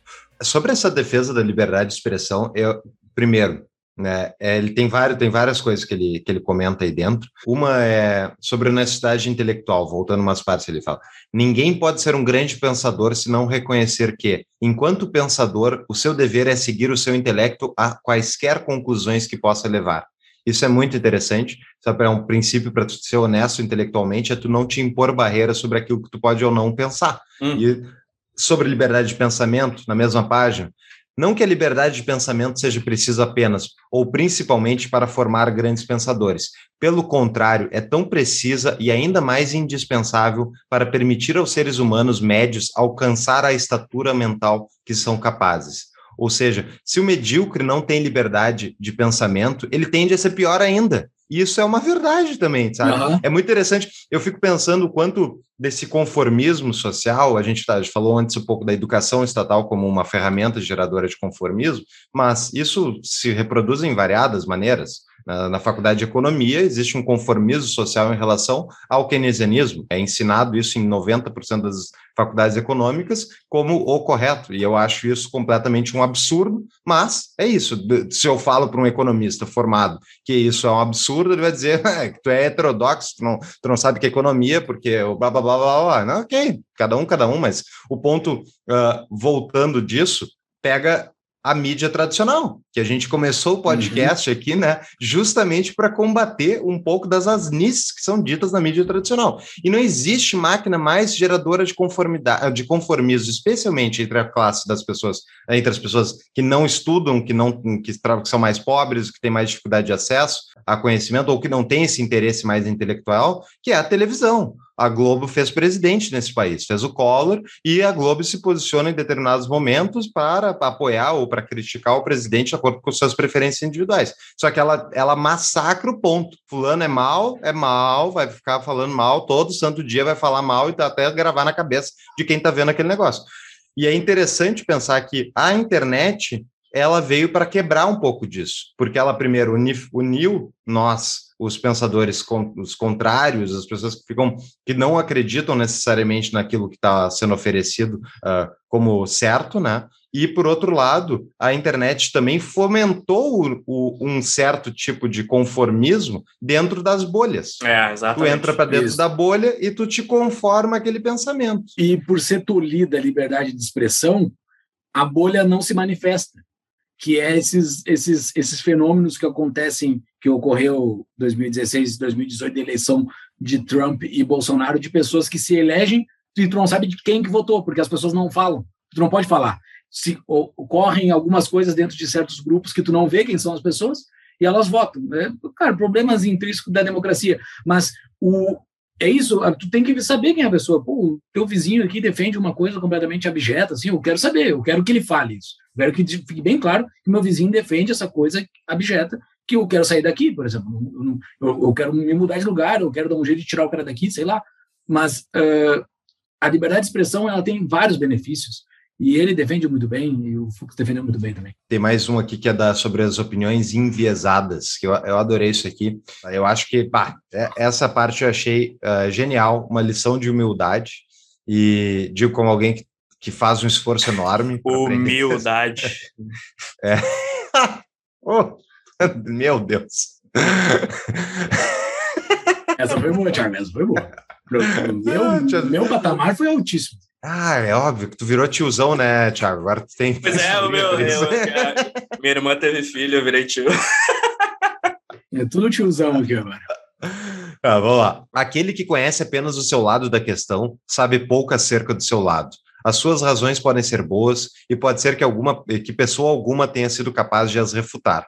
Mas se ele é igualmente incapaz de refutar as razões do lado oposto, se nem sequer sabe quais são, não tem quaisquer fundamentos para preferir quaisquer, qualquer das opiniões. A posição racional para ele seria a suspensão do juízo, e a não ser que ele se contente com isso, ou é conduzido pela autoridade, ou então adota, como a maior parte das pessoas, o lado para qual está mais inclinado.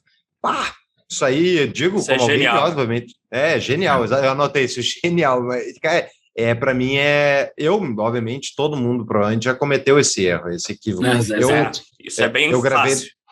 é é muito fácil é, é, tu cair nisso né e daí eu, eu foi eu li isso numa frase do Ray Dalio que ele fala se tu não sabe os dois lados de uma questão tu tem um viés Uhum. e, pô, verdade, é, me- é o mesmo argumento. E eu acho que. é, só que ao mesmo tempo isso tem uma dificuldade, tem um problema aqui, né? Que é a quantidade de tempo necessário para tu desprovar mentiras é, É. muito maior do que a necessidade para tu provar a verdade. Uhum. Então, é, é uma. É foda. Tipo, eu adoraria ter tempo para ler Marx de cabo a rabo e saber todo de tipo, e depois ler Bombávere com as críticas que ele faz a Marx, e daí. Ah, é, mas não precisa, Marx já está Sim. provado, já matou mais de 100 milhões de pessoas, eu não preciso mais perder tempo com essa bobagem. Já tem efeitos práticos que demonstram que está errado.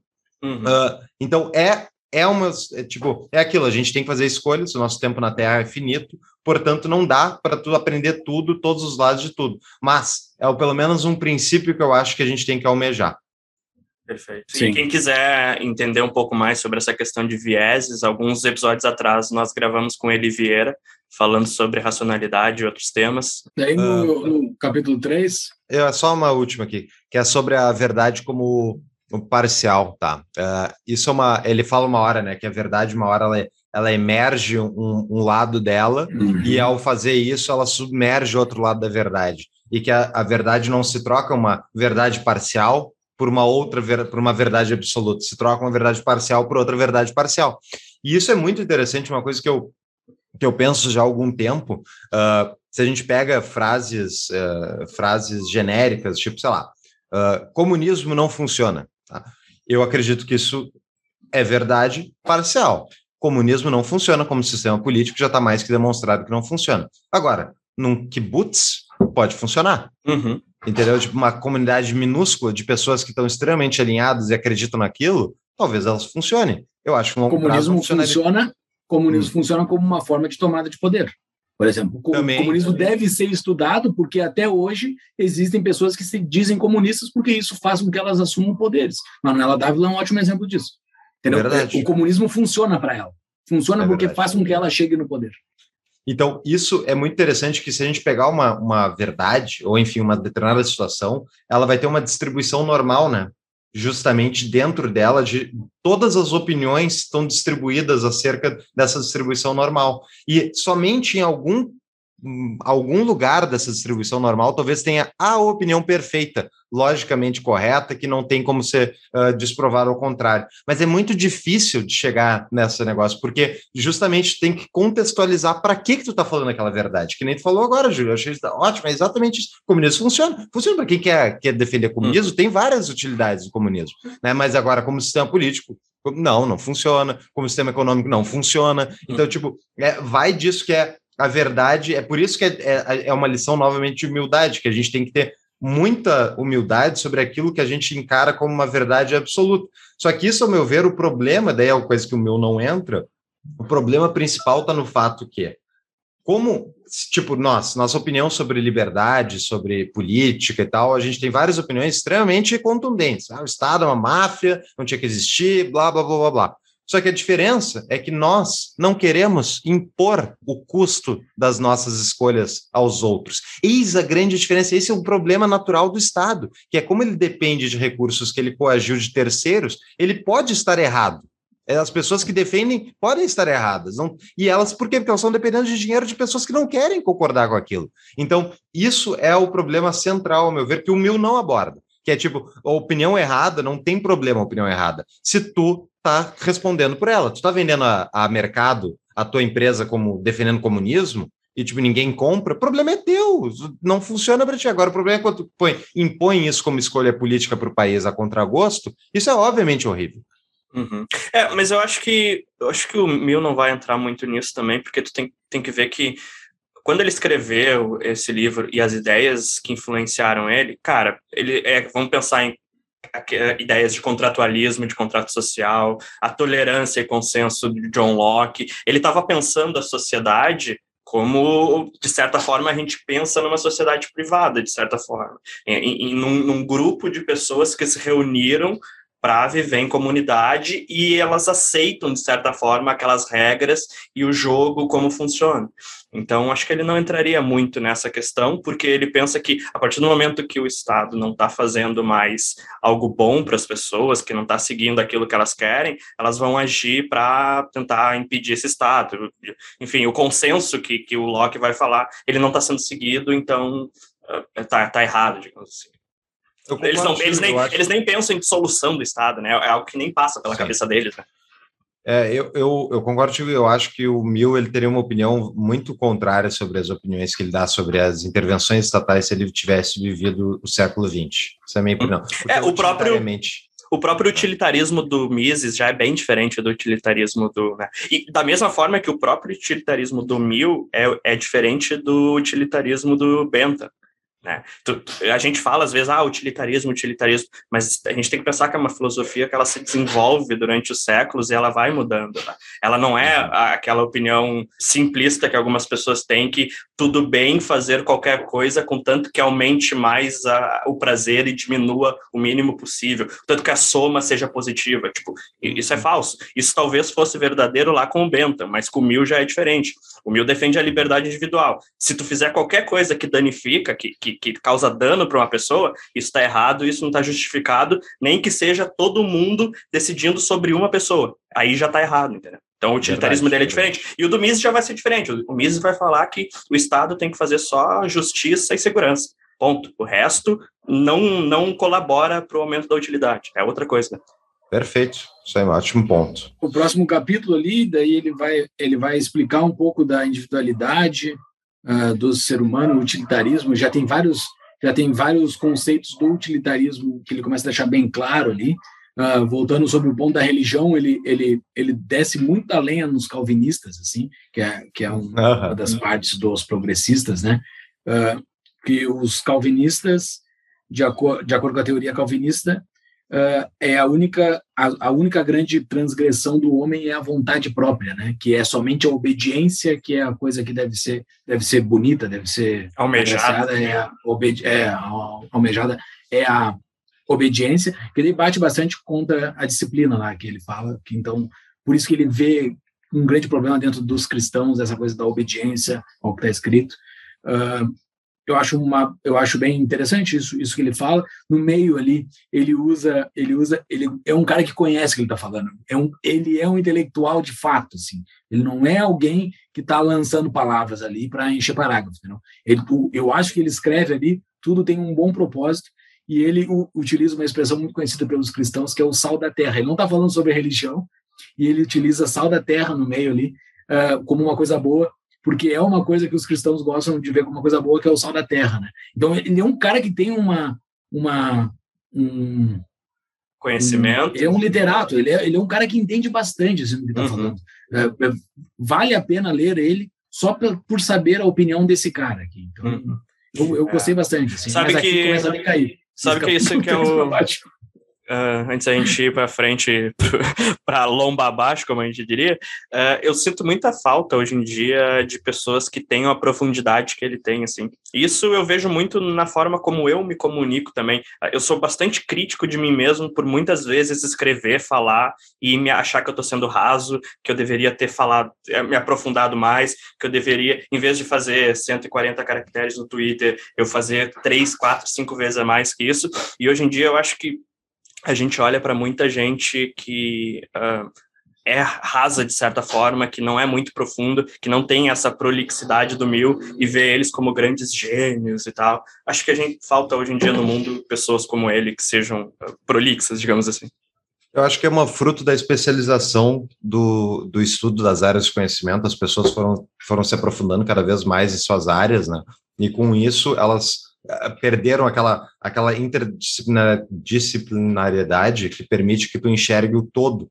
E, e é por isso que é importante, tipo, isso também é fruto da, do, do fim da educação clássica, né? Uhum. Da educação do triunvirato, essas coisas. Então, tipo, as pessoas não têm mais uma, elas não têm mais noção justamente de que muitos dos problemas que a gente enfrenta hoje em dia já, já foram discutidos pelos gregos 2.500 anos atrás. Os caras já, ter, já chegaram na mesma. E eu digo como alguém que não leu os gregos ainda, entendeu? Está uhum. na minha lista de coisas a ser feitas. Então, é importante mesmo esse tipo de autor, porque ele, ao ler mil ali, ele, ele escreve em grego, ele escreve em latim durante o livro. Pô, mas esse cara, esse cara tem uma profundidade, ele uhum. cita desde Platão até vai indo. É, é esse tipo de, de gente é, te instiga a querer estudar mais. Né? E, isso é muito salutar, meu ver.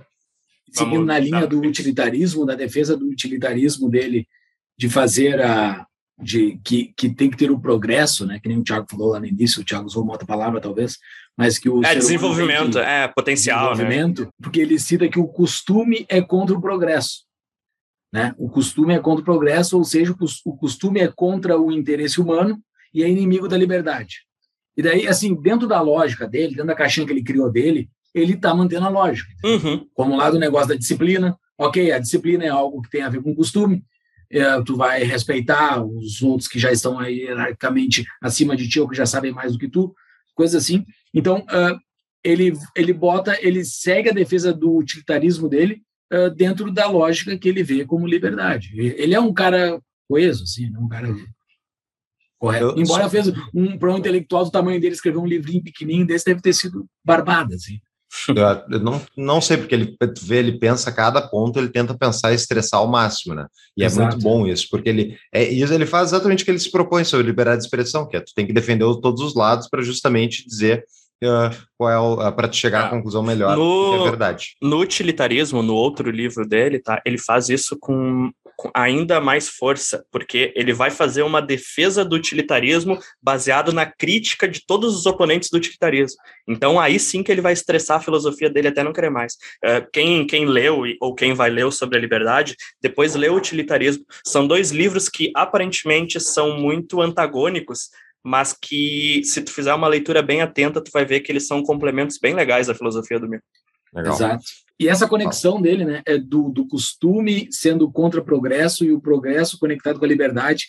Ele faz a conexão entre o Ocidente e o Oriente. Ele estava vivendo na Inglaterra, o mundo bombando na Inglaterra, a Inglaterra se tornando, a, se consolidando como a grande potência, né, por causa da revolução uhum. industrial. E ele fala, por, pelo Oriente ser muito arraigado a costumes, eles estão presos e não veem o progresso. Uhum, é, isso uhum. é uma lógica, isso faz sentido. Né?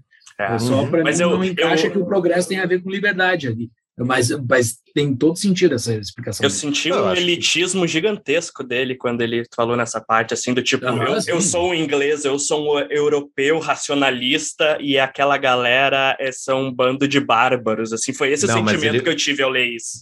Mas ele falou que ele está, que tinha se, que tinha se invertido que no passado era o contrário, ele fala disso. Uhum, então ele é, é, isso, de novo, é, é uma coisa que as pessoas muitas vezes a gente pensa, tipo, ah, é preconceituoso e tal, mas tipo, analisa pelo, pelo, pela lógica do argumento, né? Não, não necessariamente se prende a um, a um dogma, ah, eu não posso falar isso porque isso é isso é o tipo isso é o politicamente correto que impede tudo de levar as consequências necessárias àquele argumento. Então é é um ponto que é interessante, eu acho. E sobre o limite da liberdade individual, que é justamente quando ele começa a falar sobre essa ação do homem e tal. Então, eu queria só frisar aqui o que, que ele classifica né, como limite. Abusar dos seus direitos, infligir-lhes qualquer dano ou perda não justificados pelos seus próprios direitos, agir com falsidade ou má fé ao lidar com eles, aproveitar-se do modo mesquinho ou injusto de vantagens em relação a eles, e até abster-se egoisticamente de, de os defender contra danos. Esses são objetos adequados de reprovação moral e, em casos graves, de retribuição e castigo. Tá? Então, aqui ele começa a abrir a porta de onde é que, é que pode entrar o Estado para fazer intervenção. Né? E depois ele tem a parte justamente sobre a intervenção que ele fala. Tende a haver uma quantidade de tempo e de experiência após, após os quais uma verdade moral e prudencial pode se considerar estabelecida e deseja-se apenas impedir que geração após geração caia no mesmo precipício que foi fatal de seus predecessores. Resumindo, sempre que há um dano claro ou um risco claro de dano, quer para o indivíduo, quer para um para o público, o caso é retirado do campo da liberdade e colocado no campo da moralidade ou da lei. E isso é, de novo, aquela é a divisão dele. É a divisão que a gente moralidade, falou antes, né? É, exato. Moralidade e lei estão de um lado, né, e a liberdade está do outro. Então, é, não vê o Estado como o, a, a, grande, a grande, o grande antagonista somente. Né?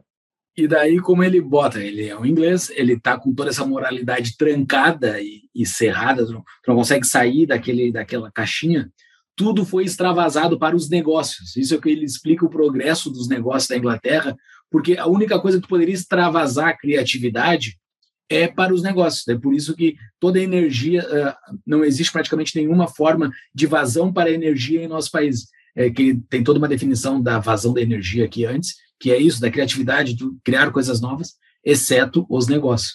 Daí toda essa vazão foi direcionada uhum. para os uhum. negócios, e daí bombou tudo que aconteceu na Inglaterra. É, até, até voltando naquilo que eu falei, né, ele vai falar que a Inglaterra ela era muito rígida nos seus costumes, na religião Isso, e tudo é. mais, né? Então, por outro lado, nos negócios já tinha mais liberdade. Então, naturalmente, a Inglaterra foi mais por esse lado. I got guns in my head and they won't go.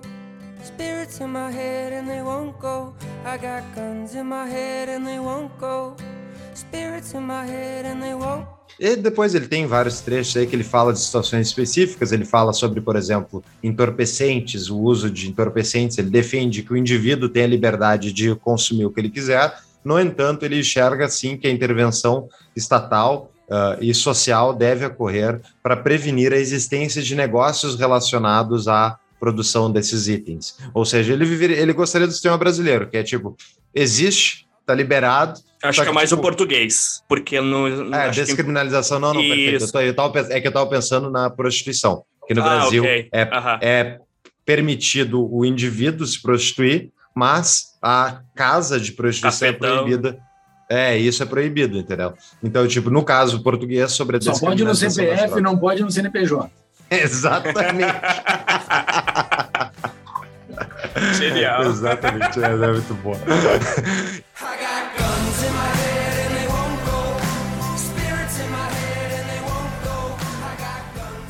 Então, uh, e é interessante pensar, pela posição dele, ao meu ver, ele seria justamente, que nem o Thiago comentou, pró a descriminalização das drogas, que nem é o caso da, da de Portugal, mas a, contra a, o comércio das drogas. O que eu acho que daí tipo, é uma mega contradição, entendeu? Eu também Porque, acho de novo, ele completo. é aquela diferença, ele diferencia o que é liberdade de, de comércio do, do resto da liberdade. É. O comércio está sujeito a esse a esse escopo estatal. E daí eu, daí eu enxergo um pouco das críticas que o, o, o Mises, o Rothbard fazem, que ele abre uma porta muito grande. Ao ele dizer que o, o comércio e os negócios eles estão sujeitos à regulação estatal, e, e, só que utilitariamente deve ser permitido mais liberdade, blá blá blá. Mas, tipo, tem, ele deixa a porta aberta, escancarada, uhum. para dizer: olha, se for utilitariamente provado que é mais prazeroso a gente manter uh, determinado negócio uh, proibido, por exemplo, o sabático. Ele fala, quando ele fala sobre o dia sabático, né, de ter uh, o dia que fecham as coisas para respeitar uma determinada vontade religiosa e tal. Ele fala: olha, eu sou contra o sabático. Mas já que, tipo, existe uma parcela significativa da população que tem, tu pode manter um dia. Tipo, faz sentido utilitariamente tu ter um dia que tu fecha. Só que daí não para negócios de diversão, porque as pessoas têm o direito de se divertir. Então, tipo. É, o, cara, a questão da. Sabe, eu me lembrei disso, eu me lembrei disso naqueles papos de grupo de Facebook de libertário, onde ficam dizendo como vai ser as soluções de uma Isso. sociedade libertária. Ele está querendo propor soluções, cara, é, é só deixar os caras resolver os problemas deles, tu é a favor da liberdade. É, o... Eu não sei como é que vai resolver isso, mas eles que resolvem o problema deles. Que nem lá nos Estados Unidos, que tem aquela rede de hambúrguer que não abre aos domingos, que o cara é católico, dono, é uma das maiores redes de hambúrguer, e não abre aos domingos e ponto. E daí não vai abrir. Uhum. E deu o ponto que cara resolveu dessa forma. Uhum. Perde um, um, sétimo da receita, provavelmente, ou mais. Mas ok, a resolução dele. Uhum. Só sobre as drogas, eu acho que ele está completamente errado, mas eu acho que a justificação dele é o seguinte, sendo ser humano...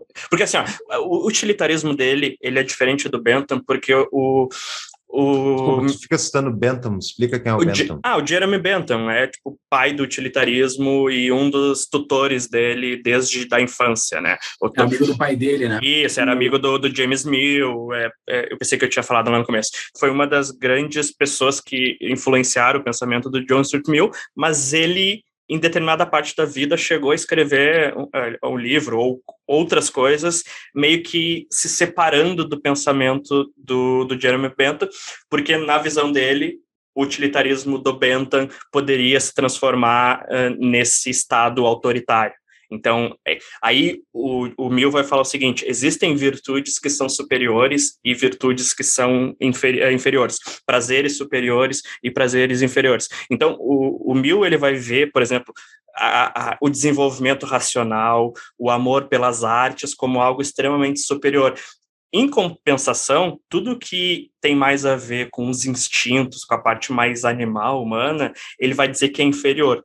E ele vai ver nas drogas uma maneira de tu impedir que o ser humano atinja essas partes mais superiores, digamos assim, porque tu está destruindo, sei lá, tua mentalidade, a tua capacidade de raciocínio. Então, eu discordo dele, mas a questão de proibir é isso, entendeu? Ele não quer que tu destrua a capacidade do ser humano. A, o desenvolvimento a, a, que está dentro da caixinha dele. É. E isso é um argumento dos conservadores hoje. Que são, é. Acho que a Range tem algumas coisas assim também, um pouco na moralidade dela, do que pode, o que não pode, o que é correto, o que é não correto. É, mas não deixa de ser uma cagação de regra. Cagação uhum. de regra. É, é né? É, eu, tipo, eu resumo eu como cagação de regras. Exato. Exato. Eu acho que eu... isso, então vocês todos vão ter que se adequar ao que eu quero e pronto, porque eu é. peguei, peguei o poder estatal e toma. Entendeu? E ele é, tem... é contraditório, meu ver. Eu não Bom, sei em que página vocês estão aqui, mas eu estou seguindo a minha. Eu não eu tenho no final aqui. Roubaram o meu. Final, eu, eu também estou no final, é.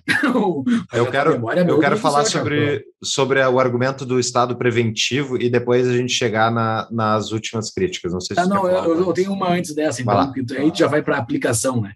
No último, antes daquele, o último capítulo é a aplicação. Essa, essa ideia de que essa coisa que ele está desenhando aqui, como que vai ser aplicado que é um erro, assim, ao meu ver. Não tem como saber como vai ser aplicado, mas ok. Mas ele fala um negócio que serve ao movimento liberal hoje em dia, principalmente esse liberal que segue mais mil, que segue tendo o mesmo erro de mil que está escancarado na minha frente aqui, ó, tá, tá, tá, tá escancarado. Se a civilização venceu a barbárie, quando a barbárie dominava o mundo, é um exagero manifestar receios de que a barbárie, depois de ter sido totalmente submetida, venha reviver e derrotar a civilização. É de uma inocência, velho. É de uma inocência. É, é, é, tipo os caras hoje que não. Que, uh, ok, o comunismo já morreu, não vai dom, dom, dominar. Como que não, cara? Tinha o candidato a vice-presidente na última eleição que foi segundo colocado, cara. Não, não tem como. Você não pode dizer que a barbárie não está batendo na porta. A barbárie está uhum. sempre ali, tem que ficar sempre ligado nela.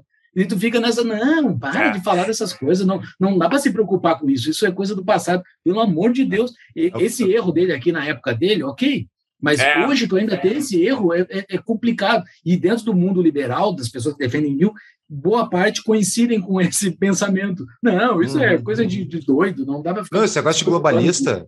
Globalista, é, é, essa teoria da conspiração, são lavete, bababá. Não existe cara, chance.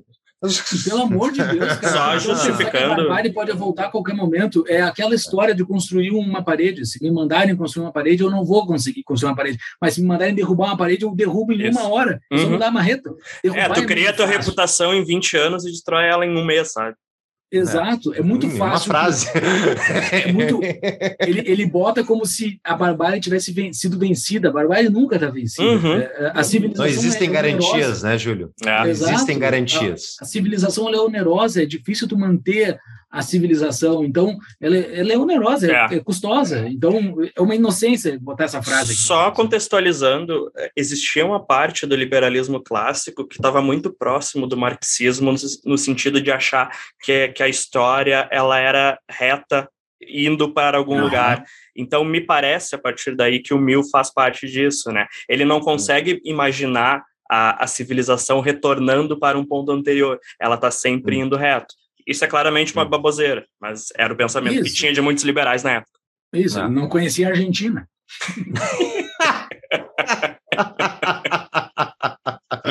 Venezuela, vai, tem vários exemplos aí, né? Mas muito bom, ótimo ponto, Júlio, realmente. Ele tem uma parte ali sobre a barbárie também, que ele fala que se a sociedade está num estado de barbárie ainda, uh, justifica um estado meio despótico e interventor que vai justamente levar a uhum. civilização para um patamar um pouco mais elevado, onde justamente tu pode tirar o estado. Isso também é a outra porta que ele abre para o estado. Tipo, é muito porque Estados Unidos hoje em dia, né? É, é exato. É chuvas de democracia. Vamos... Chuva de democracia. Vamos bombardear eles até eles se desenvolverem. Só fazendo uma, uma observação, tá? Eu sou bastante hum. crítico dos conspiracionistas também, tá? Mas vamos deixar é, isso para outro episódio. Vai, vai, ter episódio sobre isso, tá? Eu tô começando a preparar uma pauta sobre globalismo. Eu quero massacrar esse ponto. Todos os riscos. Não é, não, mas, assim. Não, não, não vamos falar muita, disso hoje. Tem muita paranoia no meio. É, exato. Eu sou contrário à paranoia. paranoia no meio. Não, é, não, não, tem muita se, se o Paulo me vier com um estudo bem é, certinho aqui, eu concordo 100% com ele. O problema que eu não, tenho só... é com o cara paranoico que junta um monte de coisa que não tem nada a ver com outro. Não, é, é não, eu só estou é dizendo é um negócio que é só dar um Google aí, que a vice-presidente da segunda mais votada chapa de 2018 era do Partido Comunista do Brasil. Sim. Se ela não é comunista, eu não sei, mas está no nomezinho do partido que ela é comunista. Então, eu sigo o dicionário. Ainda. Sim, o, o, tem o. muito bom, Ju. Tá, seguindo aqui, parte final, onde eu acho que daí o Mil descarrilha o trem do, do livro, tá? É a minha impressão. Uh, porque os outros ele faz certo, várias, várias concessões ao, enfim, ao Estado, a intervenção ao longo do livro, que eu entendo dentro da lógica dele. Eu acho que está errado, mas são poucas coisas. Agora, no final, ele entra em várias coisas que eu acho que, que abre, porta, tipo, abre a porteira de vez para o Estado. Mas antes, tem uma, uma, defesa, uma defesa dele uh, sobre o argumento que a gente ouve muitas vezes, ah, mas se o Estado não prevenir determinada situação, ele fala aqui, a função preventiva do governo é bastante mais passível de ser abusada, com prejuízo para a liberdade, do que a função punitiva, pois não há qualquer parte da legítima liberdade de ação de um ser humano que não seria passível de ser entendida justamente como algo que favorece uma forma ou outra de delinquência. Tipo, é um ótimo argumento, porque realmente tu pode justificar qualquer intervenção dizendo, não, mas isso vai prevenir determinado uh, potencial acontecimento. Logo, vamos fazer todo mundo, vamos trancar todo mundo em casa e fazer lockdown, porque nós já sabemos de antemão que, que vai se propagar de determinada maneira é porque a gente tem a antevisão mágica de como é que funciona a propagação de um vírus em todas as comunidades do mundo. Então, isso, ao meu ver, é um exemplo, tá? Ele não está, obviamente, não está falando sobre a pandemia, mas nisso ele está certo na minha visão. Não, ele tem umas boas definições aí nesse capítulo. O indivíduo não precisa prestar contas à sociedade por suas ações, desde que elas não digam respeito aos interesses de ninguém, a não ser o dele mesmo. Entendeu? Uhum. Ele tem, ele, ele, bota, ele bota bons argumentos para falar bosta depois. é, é, cara, mas é por isso, mas é por isso que eu não, eu não senti ao ler o livro que ele está justificando de alguma forma praticamente qualquer intervenção do Estado. Eu acho que ele é muito pontual nos tipos de intervenção que ele considera que são justificáveis ou não. Claro que daí tu pode pensar, ah, não, porque é um cara que é utilitário, um pouquinho diferente dele, vai justificar isso, aquilo, mas daí é outra história. Eu acho que as intervenções que ele defende são pouquíssimas, e, e ele não abre tanta brecha para o Estado uh, passar por cima do indivíduo ou os negócios eu concordo contigo que ele realmente ele dá pou, tipo ele diretamente justifica poucas intervenções, mas ao meu ver ele dá ele defende algumas intervenções que na prática se demonstrariam sim uma brecha enorme. Dá um exemplo aqui quando ele fala sobre a intervenção estatal na defesa do conhecimento. Todas as tentativas por parte do Estado de influenciar as conclusões dos cidadão, cidadãos em matéria de assuntos controversos são malignas mas o Estado pode muito adequadamente oferecer-se para verificar e certificar que uma pessoa detém o conhecimento necessário para tirar suas próprias conclusões sobre qualquer assunto digno de atenção. Meu Deus! É, isso é o uma Estado como válido. Bullshit completo. Cara, é, o Estado como validador do conhecimento, mas é, tipo, daí é, é aquela inocência que muito liberal também tem sobre, tipo, o Estado. Uhum. O Estado não é um bichinho que tu vai, um cachorrinho pequenininho que tu vai lá alimenta e ele vai ser subversiente a ti. Não é. uhum. é. O Estado é o anel do Sauron. Ele é uma desgraça, ele cresce toda vez, é inevitável. é, mas, mas tu vê, Paulo, tu vê que tu Oi? vê como isso, de certa forma, é muito contraditório, porque lá no começo do livro ele já está falando sobre o perigo do Estado passar por cima do ser humano, o, o, do indivíduo, uhum. o perigo da maioria se sobrepor à minoria. Ele é muito consciente, na minha visão, sobre os uhum. perigos do Estado e de como pessoas podem dominar o Estado para fazer o que quiserem. Só que aí, nesse ponto. Né? Cara, nesse ponto não especificamente, ele, ele, ele, é muito ingênuo. Opinião. Ele muito defende a opinião, não para ação. Não, ele é muito ingênuo, ok. Mas ele defende isso, a defesa dele aquela, contra a democracia é pela opinião. Né? Isso é da ação, como por exemplo aqui eu estou no dos jogos que ele fala estabelecimentos públicos de jogos não deveriam ser permitidos, públicos. Poderia tá. as pessoas se reunir numa casa para fazer o jogo, mas não pode ter o público, porque diz aqui que é vício, escambau. Uhum. Cara, é, é para ação. Ele está fazendo assim, tu, de fato fazer algo. Tu falar algo não teria problema de qualquer coisa. Mas a opinião de qualquer pessoa, mas o fazer para ele, o fazer daí já passa um limite para ele. Mas quando, quando, tu, quando tu fala Eu acho que ele está sendo coerente dentro da regra dele. Mas quando o Estado fala que vai ver, quando ele fala que o Estado vai verificar e certificar que uma pessoa detém o conhecimento, o Estado está agindo.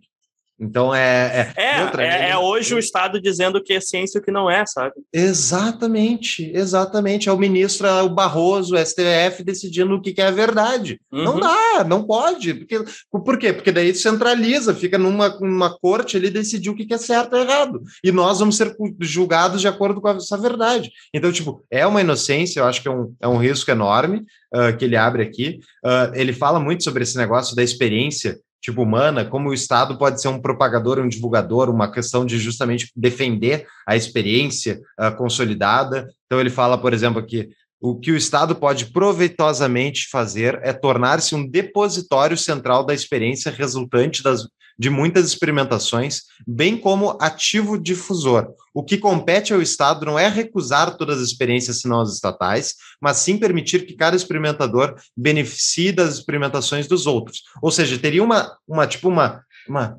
inteligência central é ó, administração de negócios puramente locais pelas localidades e administração dos grandes empreendimentos industriais pelo conjunto dos que fornecem voluntariamente os meios pecuniários é adicionalmente recomendada pelas vantagens da individualidade e do desenvolvimento da diversidade de modos de ação expostos nesse ensaio. As operações do governo tendem a ser iguais em todo lado, com o indivíduo e associações voluntárias, pelo contrário, há experimentações variadas e uma diversidade interminável de experiência. O que o Estado pode proveitosamente fazer é tornar-se um depositário central da experiência resultante dessas muitas experimentações, bem como um ativo difusor. Ele está uhum. dizendo que o mercado, as pessoas estão gerando todas essas experiências. Uhum. O Estado tem que reter isso e difundir isso. Só que isso é uma um, é o próprio mercado já faz isso. O próprio mercado é, já faz isso. É que, é, exato, exatamente. É que ele não tem a teoria do conhecimento do Hayek não não está aqui, entendeu? Esse é exato. o ponto. É, tipo, o conhecimento está descentralizado e tu não vai ter uma central que vai reunir todo esse conhecimento uh, e fazer a divulgação. Isso me ele parece. Tem um negócio que ele não cita, mas que é a desigualdade, né? Porque tem o conhecimento que está na mão de alguns e não está na dos outros, e ele pensa que o Estado vai conseguir propagar esse, esse conhecimento, ao meu ver. Parece a intenção, embora ele não, ele não uhum. cite isso. É, a própria questão a da educação. Que... Quando ele fala de educação, tem um pouco disso também, né? Do tipo, né, a gente precisa que exista alguma espécie de educação, mesmo que ela não seja necessariamente estatal. Isso eu acho interessante que ele fala. O Estado não precisa prover educação. Sim, defende mas... voucher. E é, é, o voucher, no, voucher no caso da sociedade por si mesma não conseguir uh, prover educação, né? E, e o Estado Isso. prover educação diretamente somente se não fosse possível de nenhuma outra forma.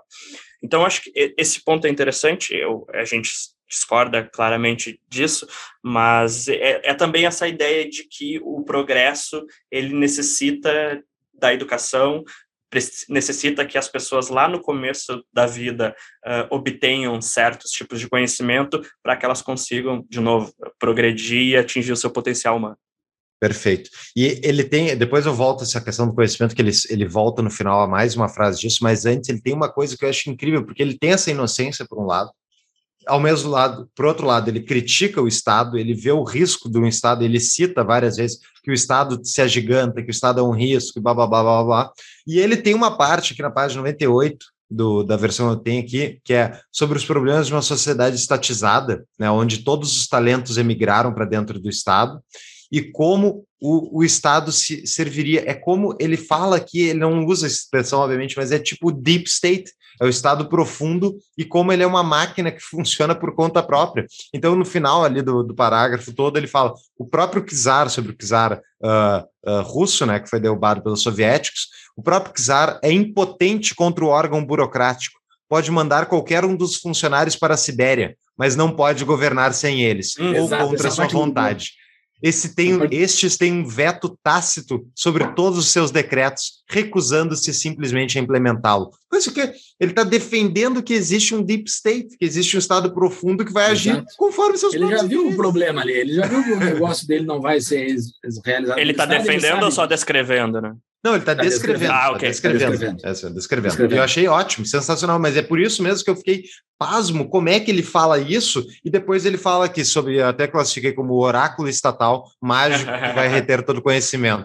É, o órgão dessa supervisão concentraria, como num foco, a diversidade de informação e experiência resultante da administração desse ramo dos assuntos públicos em todas as localidades, de todas as coisas análogas realizadas em países estrangeiros e dos princípios gerais da ciência política. Eles quer, ele quer que o, o, o, a burocracia local tenha um livro do, do Jean Turco lá, Os Princípios da Ciência Política, e que eles vamos agir agora, vamos ler o que está escrito no parágrafo lá. Só que ao mesmo tempo ele diz que é um risco, que, que eles vão fazer o que eles querem fazer porque eles têm o poder para isso. Então, é. tipo, não, não entra lógica nesse caso. É, eu concordo. Eu tenho mais um monte de observação aqui, mas eu só quero fazer minha última, que é Eu tenho um último também. É, é minha última aqui, que ele não cita nesse livro, mas a gente cita lá no episódio 65, o professor Gustavo nos explica muito bem, que é aquela capacidade de uma pessoa não poder vender a sua liberdade, né? Uma pessoa isso. não poder ser escravo. Ele fala ele isso no cita, livro.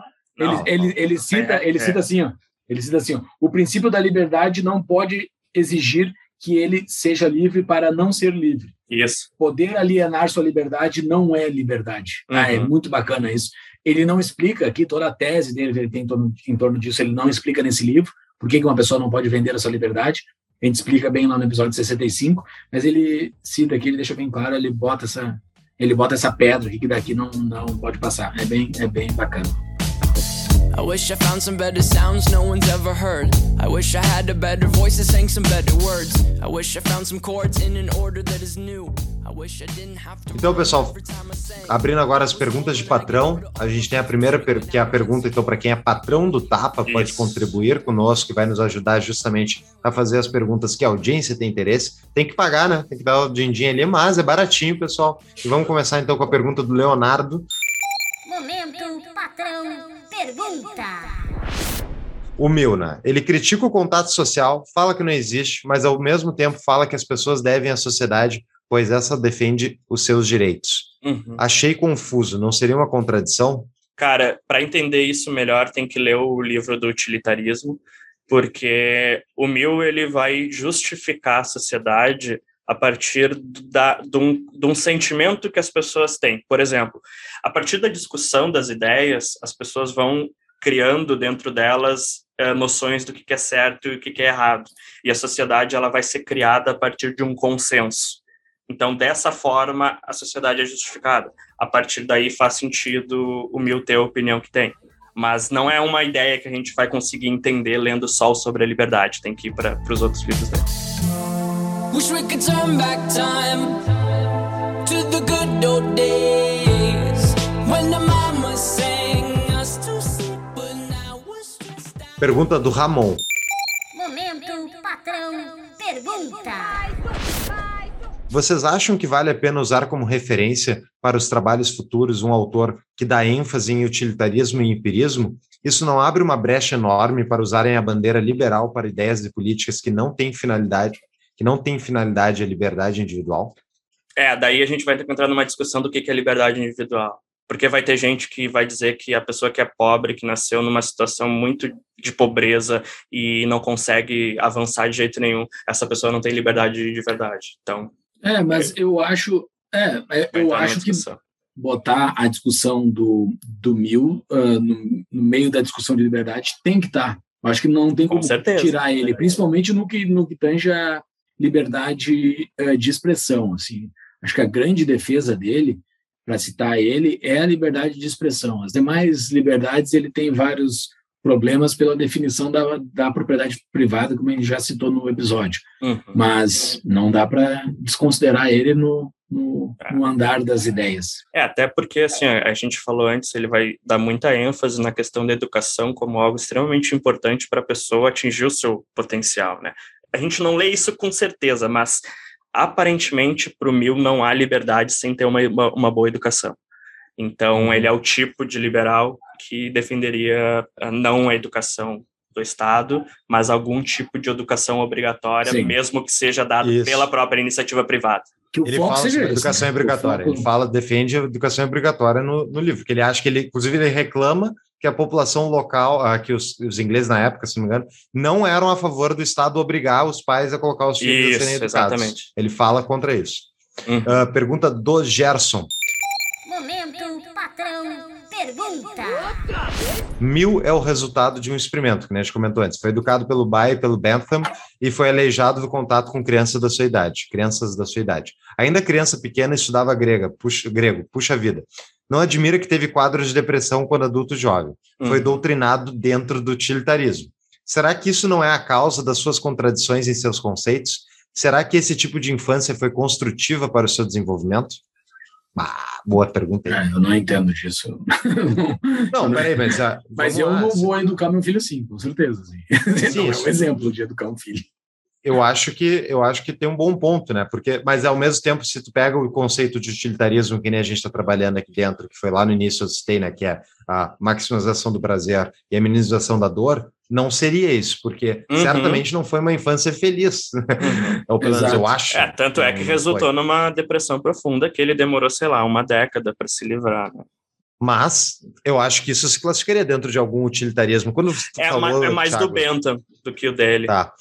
Porque quando tu falou, Thiago, sobre, util, uh, sobre essa infância do Mil, que eu não, eu não sabia, eu me, eu me lembrei do pai da, das Williams, das tenistas lá, né, uhum. né, que, tipo, fizeram elas fazer... Tipo, tem várias, essas crianças prodígio que os pais Sim. embutiram... O pai do Michael Jackson.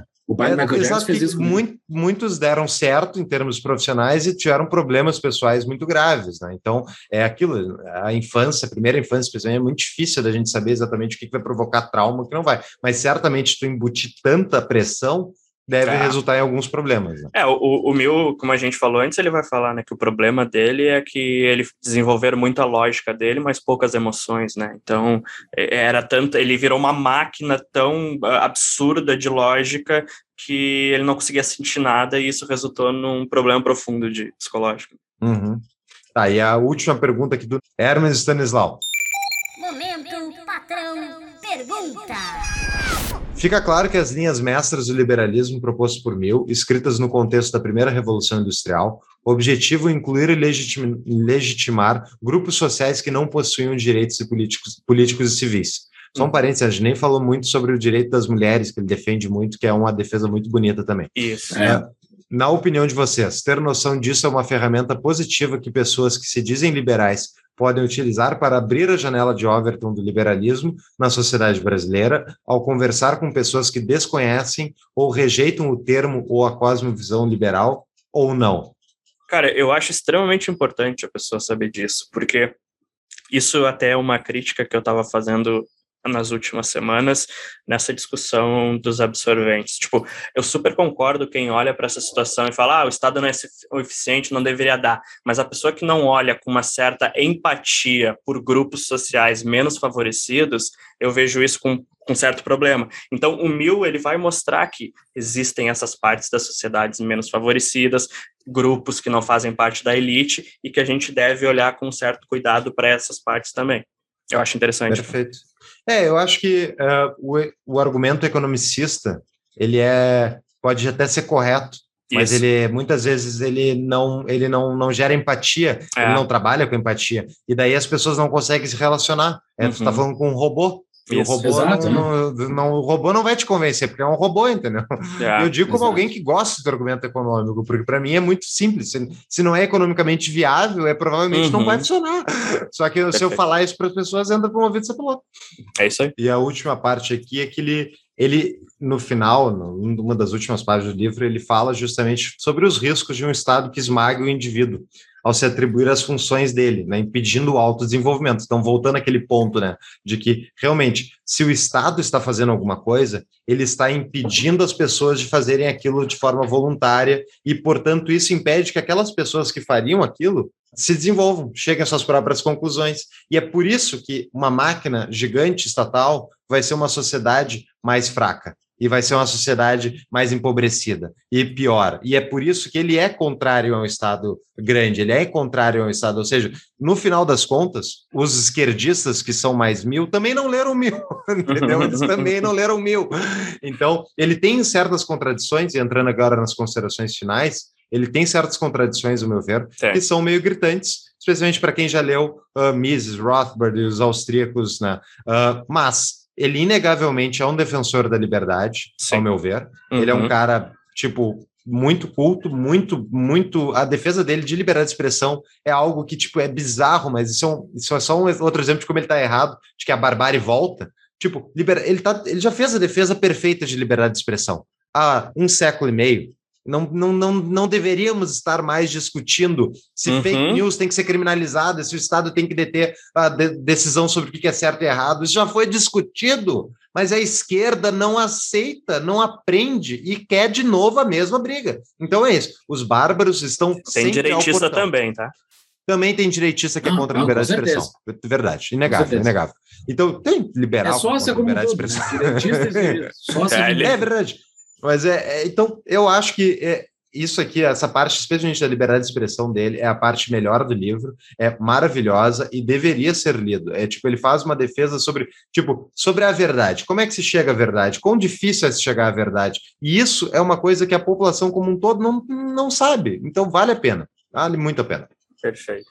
Cara, eu tive uma experiência muito bacana lendo esse livro. Quando a gente um, pensou em fazer esse podcast, foi principalmente para nos obrigar a ler algo que a gente não está acostumado, porque a gente conhece mais de libertarianismo, né, conhece mais de escola austríaca e não tanto de outros pensadores liberais. Então, eu iniciei o livro com alguns preconceitos, achando que eu sabia algumas coisas, e na verdade eu fui lendo e vendo que eu estava errado em muitas dessas coisas, então por isso foi muito interessante. Eu gostei muito de descobrir qual é o pensamento dele diferentemente de outros autores liberais que eu conhecia que defendia, por exemplo, a liberdade a partir de um ponto de vista de direito natural. O Mill já vai falar de outras formas de fundamentar a liberdade, então eu acho que isso é bem interessante e mostra para todo mundo que o liberalismo não é uma linha reta, como a gente acredita ser, ela vai por todos os lados. Então, às vezes a gente entra em muita discussão, ah, isso é liberal, isso não é, tu não é um liberal de verdade as coisas são um pouco mais complexas, então esse episódio e esse livro mostram um pouco disso. Eu queria agradecer a Marise Chons, que já veio aqui no, uh, no, no, podcast. Episódio 127. Isso. Agradecer a Marise, porque ela é uma grande estudiosa do pensamento liberal e ela me ajudou em alguns pontos que eu estava bastante em dúvida. De novo, falar para o pessoal que leu aí sobre liberdade ou que vai ler, lê depois o utilitarismo, são dois livros bem interessantes, principalmente nessa parte da fundamentação da liberdade. Ele vai falar um pouco mais sobre que a, a forma que a sociedade vai se formar forma que a sociedade vai se formar, ela tem muito mais a ver com o sentimento verdadeiro que existe dentro das pessoas do que algum direito natural que existe por qualquer motivo. Então, é, quem concorda, quem discorda, não importa, é só interessante de entender como isso funciona. E, cara, é isso, é, show de bola, 85% do livro eu concordo completamente com o meu, tem uma outra coisa ali que eu discordo, mas que gera bastante discussão, então é, é bom por isso também. Perfeito. Muito bom. O episódio foi muito bom. Eu dar os parabéns pelo Thiago, porque que memória. Como é que pode? Fez tudo sem as notas na mão aí. Parabéns. E valeu por indicar esse livro. Assim, acho que é interessante a gente sair da nossa zona de conforto mesmo. Foi bem uhum. interessante. É, e a gente é. quer fazer isso com mais frequência, né? Isso que, Exato. né, avisar pro pessoal, né? Com, é, sei lá, não sei se a gente vai fazer isso a cada mês, acho que talvez fique um pouco pesado, mas pelo menos a cada dois meses, talvez a gente faça um episódio sobre livros. Né? Se vocês tiverem algum que é interessante, manda pra gente, alguma dica aí. Se a gente gostar, talvez a gente faça. Mas o livro vai ser sobre Keynes? não, eu já fiz a faculdade inteira sobre ele, eu não quero. É só ligar na Globo News ali, que é pequenos Cara, é, isso aqui é, foi uma, é uma experiência, eu acho, ótima, assim, porque realmente, que nem o próprio Mil fala ao longo do livro, né? Se tu não está disposto a perseguir, logicamente, enfim, a, a, não está disposto a ter certas conversas, não está disposto a estudar determinados temas, tu não está perseguindo a verdade de forma, tipo, honesta. Tu tá decidindo qual viés tu quer seguir, tu vai seguir. E isso é muito bom, porque eu discordo várias coisas do Mil falou, mas eu acho, tipo, é válido, é isso, a gente tem que discutir, justamente até para nos entender o que nos diferencia de um liberal mais mil, né? Eu já sabia, agora eu sei muito melhor quais são as nossas diferenças. Então, é, Pessoal, prazer inenarrável, adorei o episódio, acho que a gente tem que fazer mais. Torço aí com os feedbacks da nossa audiência, vamos ouvir. Vamos ver se vocês, se vocês não só ouviram, mas se a gente teve aumento de audiência. Vocês têm que divulgar isso Exato. aí. Por favor. Então, é, vamos lá, vamos ver se isso vai ter resultado de audiência, senão vai, a gente vai ter um incentivo econômico a fazer não, sobre não amenidades. E... Valeu, pessoal. Até mais. Até a próxima. Abraço. Até tchau, mais. tchau. Abraço. Tchau, tchau.